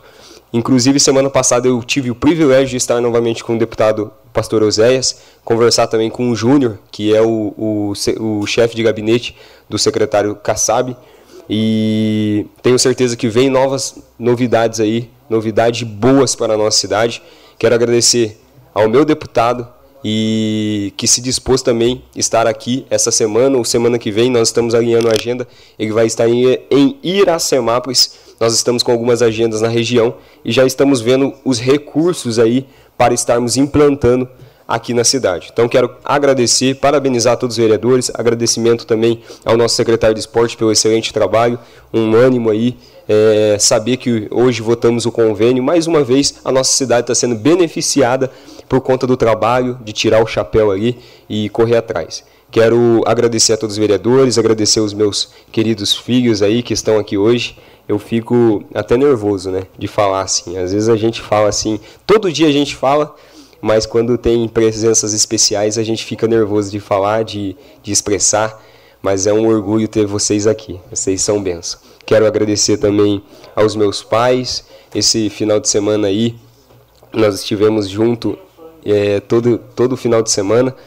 E hoje, novamente, quero agradecer a eles. Hoje nós estamos aqui juntos, reunidos, por conta de lá atrás eles me darem a possibilidade de aprender estar lado a lado deles. Então quero mandar um abraço, tenho certeza que eles estão, eles estão assistindo, sempre estão acompanhando a sessão da Câmara Municipal, sempre ouvem o que eu estou falando, o que eu estou, é, como estou me comunicando aqui, e sempre que eu chego em casa, eles me dão parabéns pelo posicionamento, ou às vezes até mesmo pela fala que nós falamos aqui nessa tribuna. Quero agradecer eles e quero deixar aqui o meu abraço e a minha gratidão também ao meu pastor, pastor Dilma dos Santos.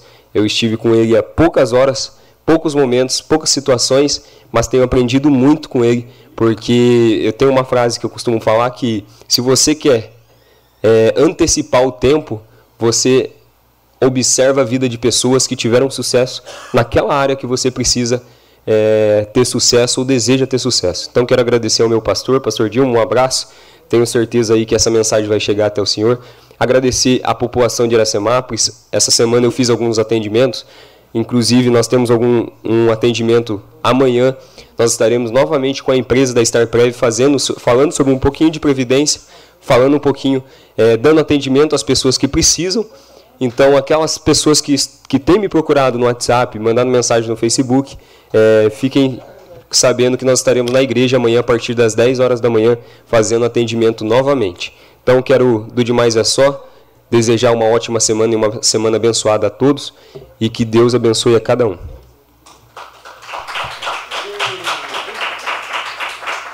Com a palavra, o vereador Cláudio Cossenza.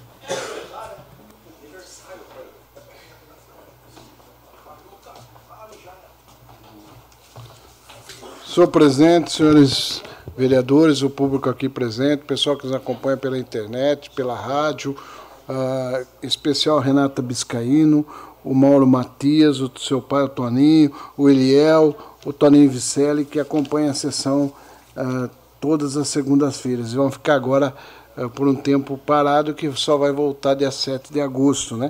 Ou se tiver alguma extraordinária. Eu queria iniciar falando que de uma coisa que aconteceu com algumas pessoas a esses dias, Ralf, é a questão do raio-x no pronto-socorro. O que está acontecendo? Segundo os relatos das pessoas, a pessoa vai indo no pronto-socorro, mas já se alguém se machucar, não está fazendo raio-x, porque está sendo feita uma reforma dentro do pronto-socorro e às vezes a pessoa vai ser é, deslocada para Limeira. Correto? Permite a parte? Sim. Está é, tá sendo, tá sendo avisado todo mundo, foi colocado nas redes da prefeitura. É, é necessário. A gente busca recurso. É, não tem como se fazer uma reforma, se fazer uma melhoria sem interromper o serviço por um período. Então, eles planejaram tudo certinho, ninguém está ficando desassistido. Aqueles que têm exames laboratoriais, por exemplo, que é, é agendado para uma perícia ou para um complemento médico, o médico pediu um raio-x, o ortopedista da rede pediu, eles, eles não estão deixando de fazer, porém está sendo marcado com o transporte da prefeitura. Acidente, tudo aquilo que for acidente, que for urgência e emergência no pronto-socorro, se loco, locomove com a ambulância até o, a Santa Casa ou humanitária, faz o raio-x, diagnostica certinho, vê o que está acontecendo e faz a, o, o atendimento médico correto para a pessoa de urgência e emergência. Então, assim, é, ninguém está ficando desassistido. Precisa é, parar o equipamento, desmontar todo o equipamento para trocar o piso lá vinílico. E é pouco tempo, tá? É só o tempo deles aplicarem, curar lá a cola, já reinstalar e voltar ao serviço normal.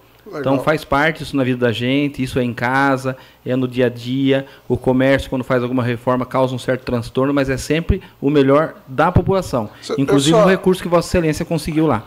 Isso, eu só queria, Ralf, é lógico, lógico que às vezes um, um tombo, uma quebradura, tem uma dor que às vezes depende de uma pessoa que quebra um braço, ou às vezes um atropelamento, coisa parecida, uma atenção assim, na urgência disso, a questão de ambulância. Nesse momento que a gente está em reforma lá, é importante porque a reforma, inclusive eu trabalhei muito para que a gente conseguisse aqueles recursos. Importante, vai ficar muito bom para o socorro. A gente trabalhou para isso. Inclusive, conversava com, com o Juvenal, semana que vem, devo gravar novamente, tá, vai avançar mais as obras. E a gente tem que deve satisfação tanto para o deputado que fez a emenda, quanto para a população, a importância, porque o dinheiro é do povo mas a gente está tentando reverter o máximo que a gente pode de recursos que a gente consegue através dos deputados para a nossa população. Então eu ia pedir essa questão, mas ia pedir uma atenção, Ralf, principalmente na demora, na questão, às vezes, de machucar, nessa questão de que alguém que venha a ser atropelado, machucado, que caia, uma, que quebra, porque a dor é insuportável. A demora, às vezes, o cara lá no pronto-socorro é facilidade, já faz o exame, o pré-atendimento, mas é, a gente conta com essa agilidade. Eu sei que às vezes operacionalmente tem alguma dificuldade, mas eu, eu acredito muito no pessoal que trabalha na saúde, acredito nos profissionais de saúde, porque eles são muito responsáveis. E tem, e tem uma vantagem em cima disso ainda, vereador. Vamos dar um exemplo: a pessoa veio com uma fratura, ela foi para Santa Casa com a fratura. Ela vai lá, identificou a fratura, ela não volta mais para o pronto-socorro ela já fica lá, se for caso cirúrgico, já interna, se for questão de, mobilizar com gesso, já faz o gesso lá. Porque no município não, não ingessa, não imobiliza. Sim, sim. Só, então, só ela já corta né? até uma etapa, a, acabou nesse ponto até melhorando, né? Mas é por pouco tempo, logo logo já volta ao normal, com piso novo, novo acesso, cobertura na entrada, um outro fluxo. É um novo pronto-socorro. Legal, é com isso que a gente trabalha e com isso que a gente conta, vereador. Eu queria falar também que eu fiz uma indicação, lembrei muito do pai no Laio, mas eu recebi de um cidadão, queria agradecer uh, esse cidadão que estava presente e reclamou bastante das crianças. Ele, ele tem uma, o filho que joga basquete já lá na, na, na Praça Valdeir dos Santos, né?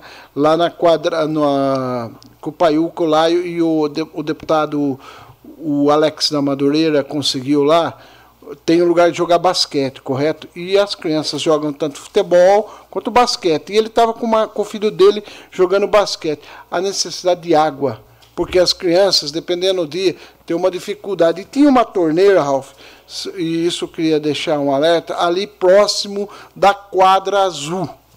E me parece que foi des, uh, essa, essa torneira não está, não está funcionando mais. Alguém pediu para retirar ela. Então eu queria solicitar aí a. Eh, eu fiz a indicação de instalação de bebedouros, construção de banheiros na, lá na, na, na. Como que chama lá mesmo, Paiuca? Na areninha, fugiu a palavra, na areninha, mas a importância naquele complexo, as crianças, Ralf, estão tendo dificuldade para tomar água. Muitas crianças saem e, e falam que está com sede porque depende do dia, está calor, às vezes à tarde, e as crianças brincam. Ali é importante ver essa questão. Tem um, segundo o pai, uh, William, lá na quadra azul, próximo da quadra azul, tinha uma torneira. E as crianças estavam indo beber água lá.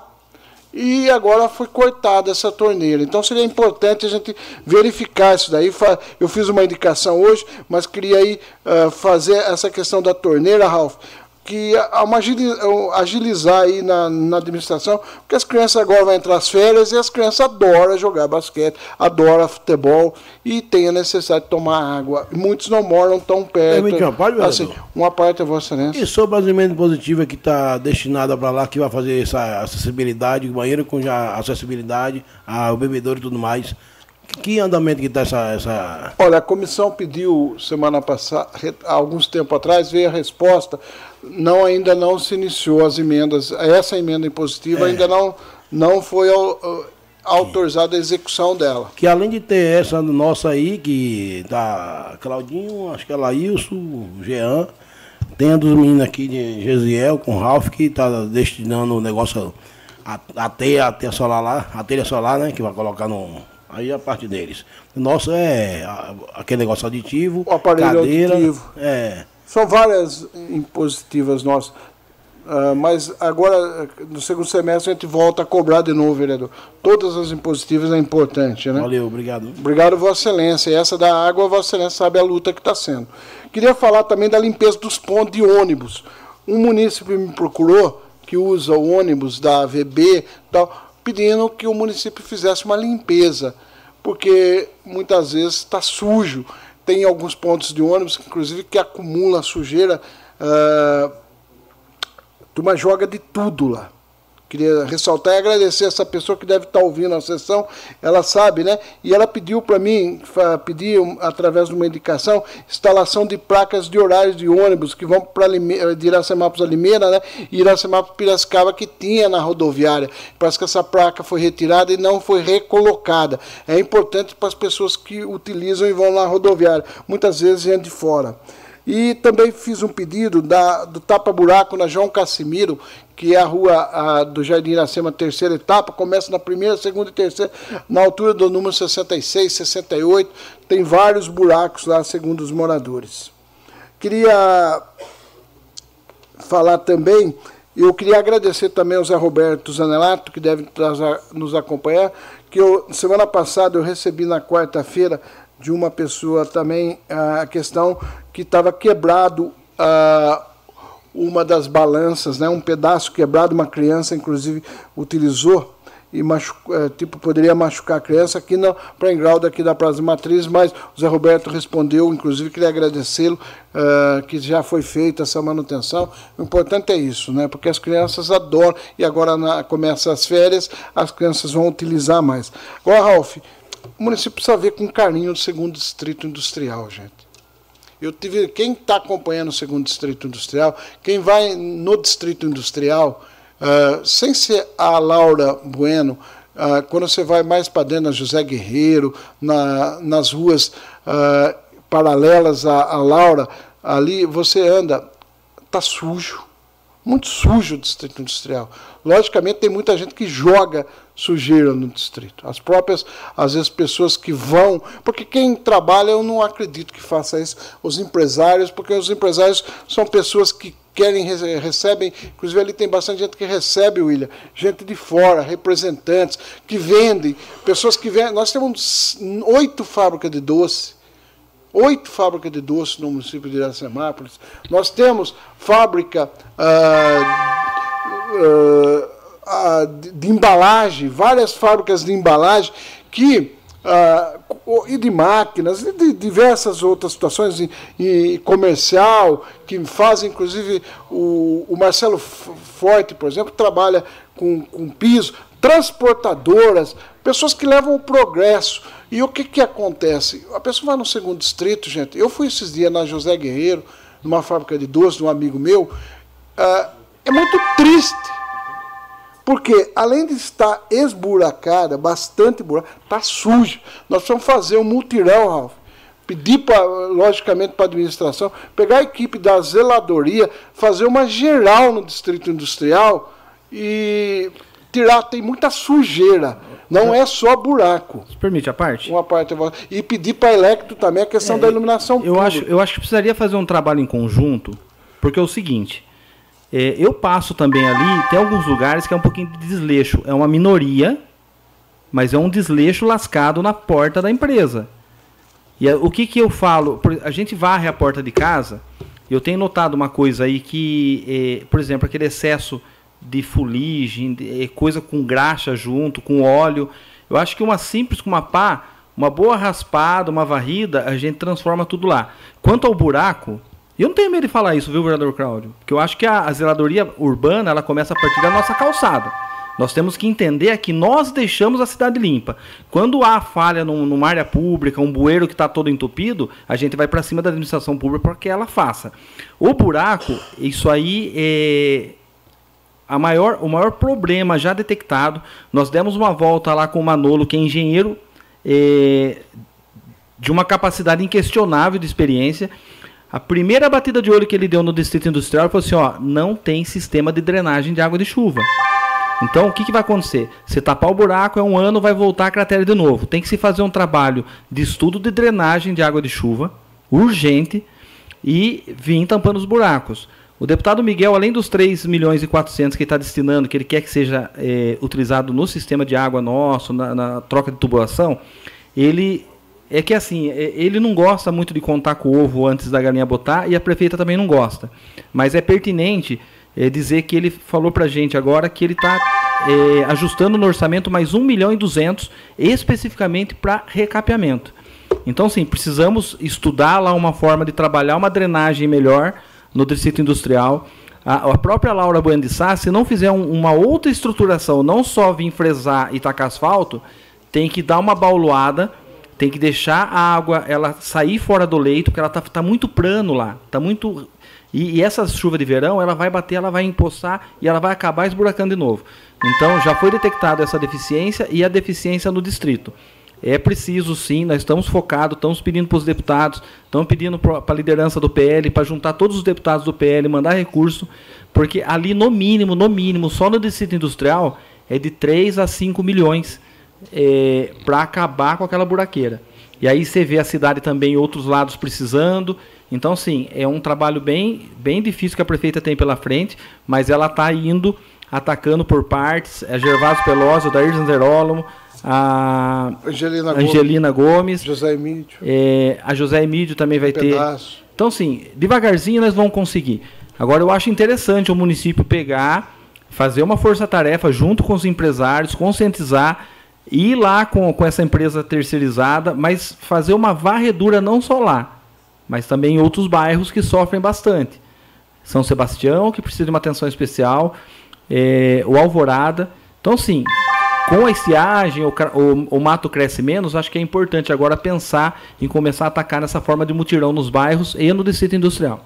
Compreendo, vereador, mas eu falo para Vossa Excelência, imagina os alunos que vão para o Senai. A gente quer uma geração, nós lutamos tanto para ter um Senai no município, toda aquela, aquela área, infelizmente, está muito comprometida.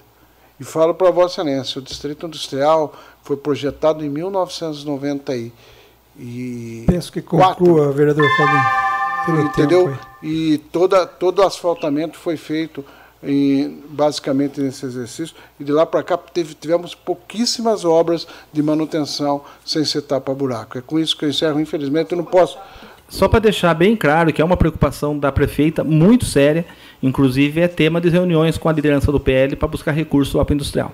Ok, obrigado e contamos com isso, vereador. Com a palavra, o vereador Blau Rossetti Júnior.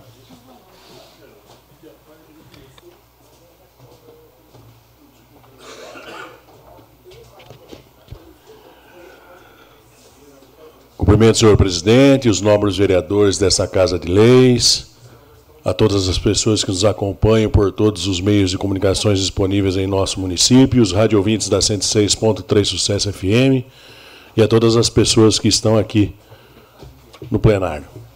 Antes de começar minha fala, gostaria de mandar os meus abraços ao pessoal do Terço dos Homens, que toda segunda-feira reza por esta Casa de Leis na comunidade de São Sebastião, ao Picão, ao Picarelli, ao Dadão, ao Emerson, motorista da Vesper, a Rita Piscin e seu marido Aguinaldo, a Sueli Cláudio Nenê Cláudio, a Dona Lena, a Márcia e a Fernanda Buzelo, meu amigo Ricardo Pinto de Lima, que está nos acompanhando lá em Limeira.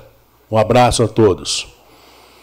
Eu já vou direto hoje, eu falar pouco. Hoje as vagas do PAT para essa semana são cozinheiro, auxiliar administrativo, analista de processos, estágio na área de qualidade, ajudante de jardineiro, operador de roçadeira, auxiliar de expedição e porteiro.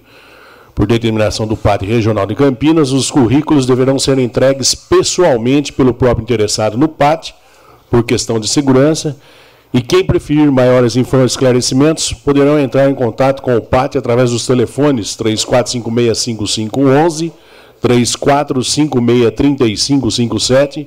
Quem preferir mandar o currículo para o PAT, o endereço eletrônico é o patiracemápolis.yahoo.com.br.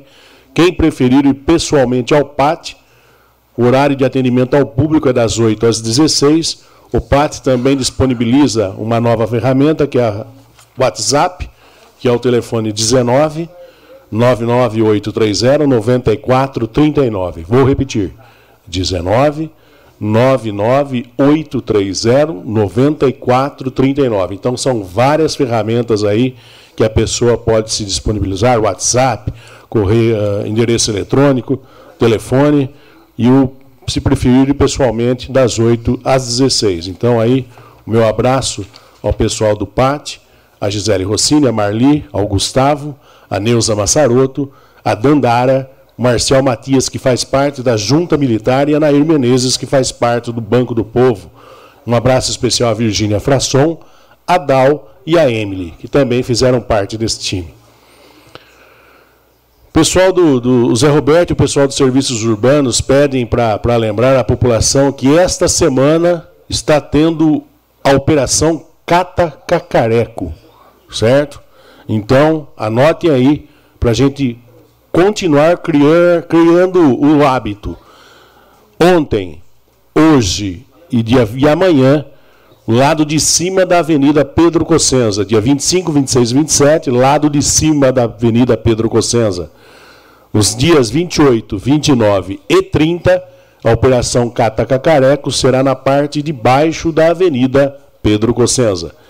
Continuamos aí pedindo à população que não coloquem seus descartes antes da data programada, até para que a nossa cidade continue limpa. Contamos com a colaboração e a educação de todos. Aproveito aí para mandar um abraço ao Zé Roberto e a toda a equipe dos serviços urbanos do nosso município, que vem realizando um excelente trabalho ao meu amigo Choga, Wilson Choga, também gostaria de mandar um abraço. Ele é responsável pela distribuição de serviços, a Bernadette Pinheiro e a todos os funcionários da empresa Molise, pela determinação e pelo trabalho que vem sendo executado. Deus abençoe a todos vocês. Eu, como sempre, gosto de pegar algumas informações com o Silvio Sartori, até para deixar o pessoal que está nos ouvindo bem informado, com relação aos postos artesianos que foram abertos. Uh, a empresa responsável pela obra está em negociação com o Estado, solicitando uma bomba de maior potência, pois o previsto era um poço de até 350 metros, e um deles ultrapassou os 550 metros de profundidade. Então, é necessário uma empresa, uma, uma bomba de, de maior potência, até para mandar a água para cima. E se Deus quiser, vai ter água. Com relação à licitação deserta, não houve nenhuma na semana passada. Uh, a instalação do, do, reservatório de 200 mil litros lá no, no, Campo Verde está em fase de execução. A porta do, do hospital também está em fase de execução. A muralha digital, que é uma questão que vem se arrastando há anos, provavelmente a finalização ainda essa semana Acredito eu que quando retornarmos do recesso dessa Casa de Leis, ela estará em pleno funcionamento. A Operação Tapa Buraco foi intensificada na semana passada e a ideia é manter para essa semana também. Ah, o Centro Comunitário Santo Rosseto, que futuramente estará recebendo as instalações da Secretaria de Educação, está em andamento, as obras, o velório também. Agora, a, notícia mais esperada seria da, da ETA Compacta. Finalizado o processo de licitação, agora a, par, a próxima fase é a parte da assinatura do contrato e a reunião com a empresa para tratar assuntos da execução da obra. Então, uh, o processo de licitação foi, foi demorado, se arrastou aí por várias semanas, acredito eu um mês, passou de, de, de um mês aí, uh, foram diversos questionamentos, deu tudo certo, licitação encerrada, empresa ganhadora à disposição agora para assinar o contrato e se reunir com a, com a prefeitura para tratar os assuntos da execução da obra. Se Deus quiser, até o final do ano aí, uh, uma das promessas da campanha da prefeita será a ETA compacta aí que, que vai ser entregue, se Deus quiser. O Ralph comentou algumas, algumas obras, algumas coisas que foram adquiridas aí pela gestão. Eu só queria complementar uh, que foram também adquiridos pelo executivo três bombas flutuantes, né? Uh, uma que será instalada na Boa Vista, uma na represa municipal e por precaução será deixado uma bomba flutuante como reserva. Então, no caso de, de queimar uma das duas, tem sempre uma de reserva, graças a Deus. Isso aí, cada uma custou o valor de R$ 94.400, num total de R$ 283.200. Essa é a, o compromisso aí da gestão. Foi também adquirido um gerador de energia elétrica aí, no valor de 130 mil. Então, isso aí é, mostra que as coisas realmente estão acontecendo na gestão da Nelita, do vice-prefeito Chicão, e nós, cabe nós, vereador, vereadores, continuar o nosso trabalho aí, fiscalizando, uh, vendo as obras que estão sendo construídas aí. Eu recentemente estive no, no, no Centro Comunitário Santo Rossetti, está uma obra bem avançada lá, e tenho certeza absoluta que uh, até o final da gestão será entregue.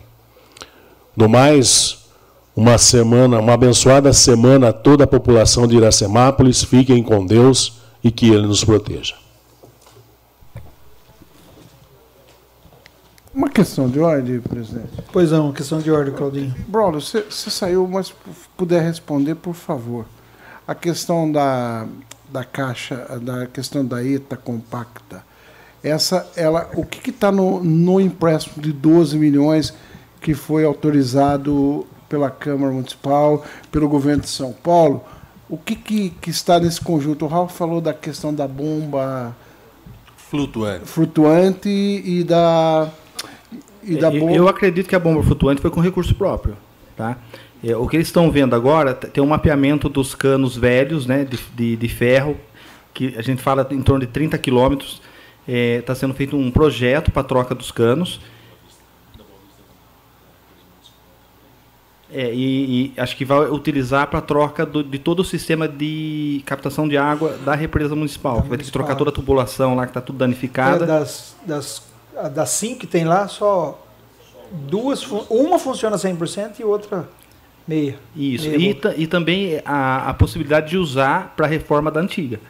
Tá? Só o projeto, isso lá quando fez o projeto era 1 milhão e 400 só a reforma da parte elétrica, para automatizar, trocar toda, toda a questão elétrica e também estão finalizando o projeto para a reforma total, que é a parte física, né? Acho que é, é ampliação de bombas, decantadora.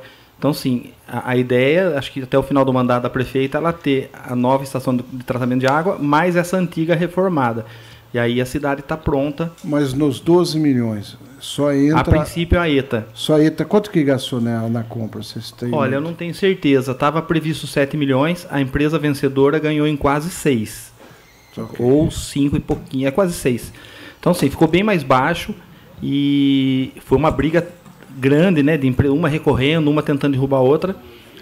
Mais de um mês. E, só que a empresa que venceu é a empresa que fabrica. É a fabricante, por isso que ficou bem mais barato. Ralf, é um ou dois módulos? Módulo? É uma, é uma ETA só, né? É uma ETA só. É, falam de 120 litros por segundo, né? Ela é por módulo, ela pode amanhã ou depois, se você quiser ir ampliando ela, é, conforme a capacidade que necessita.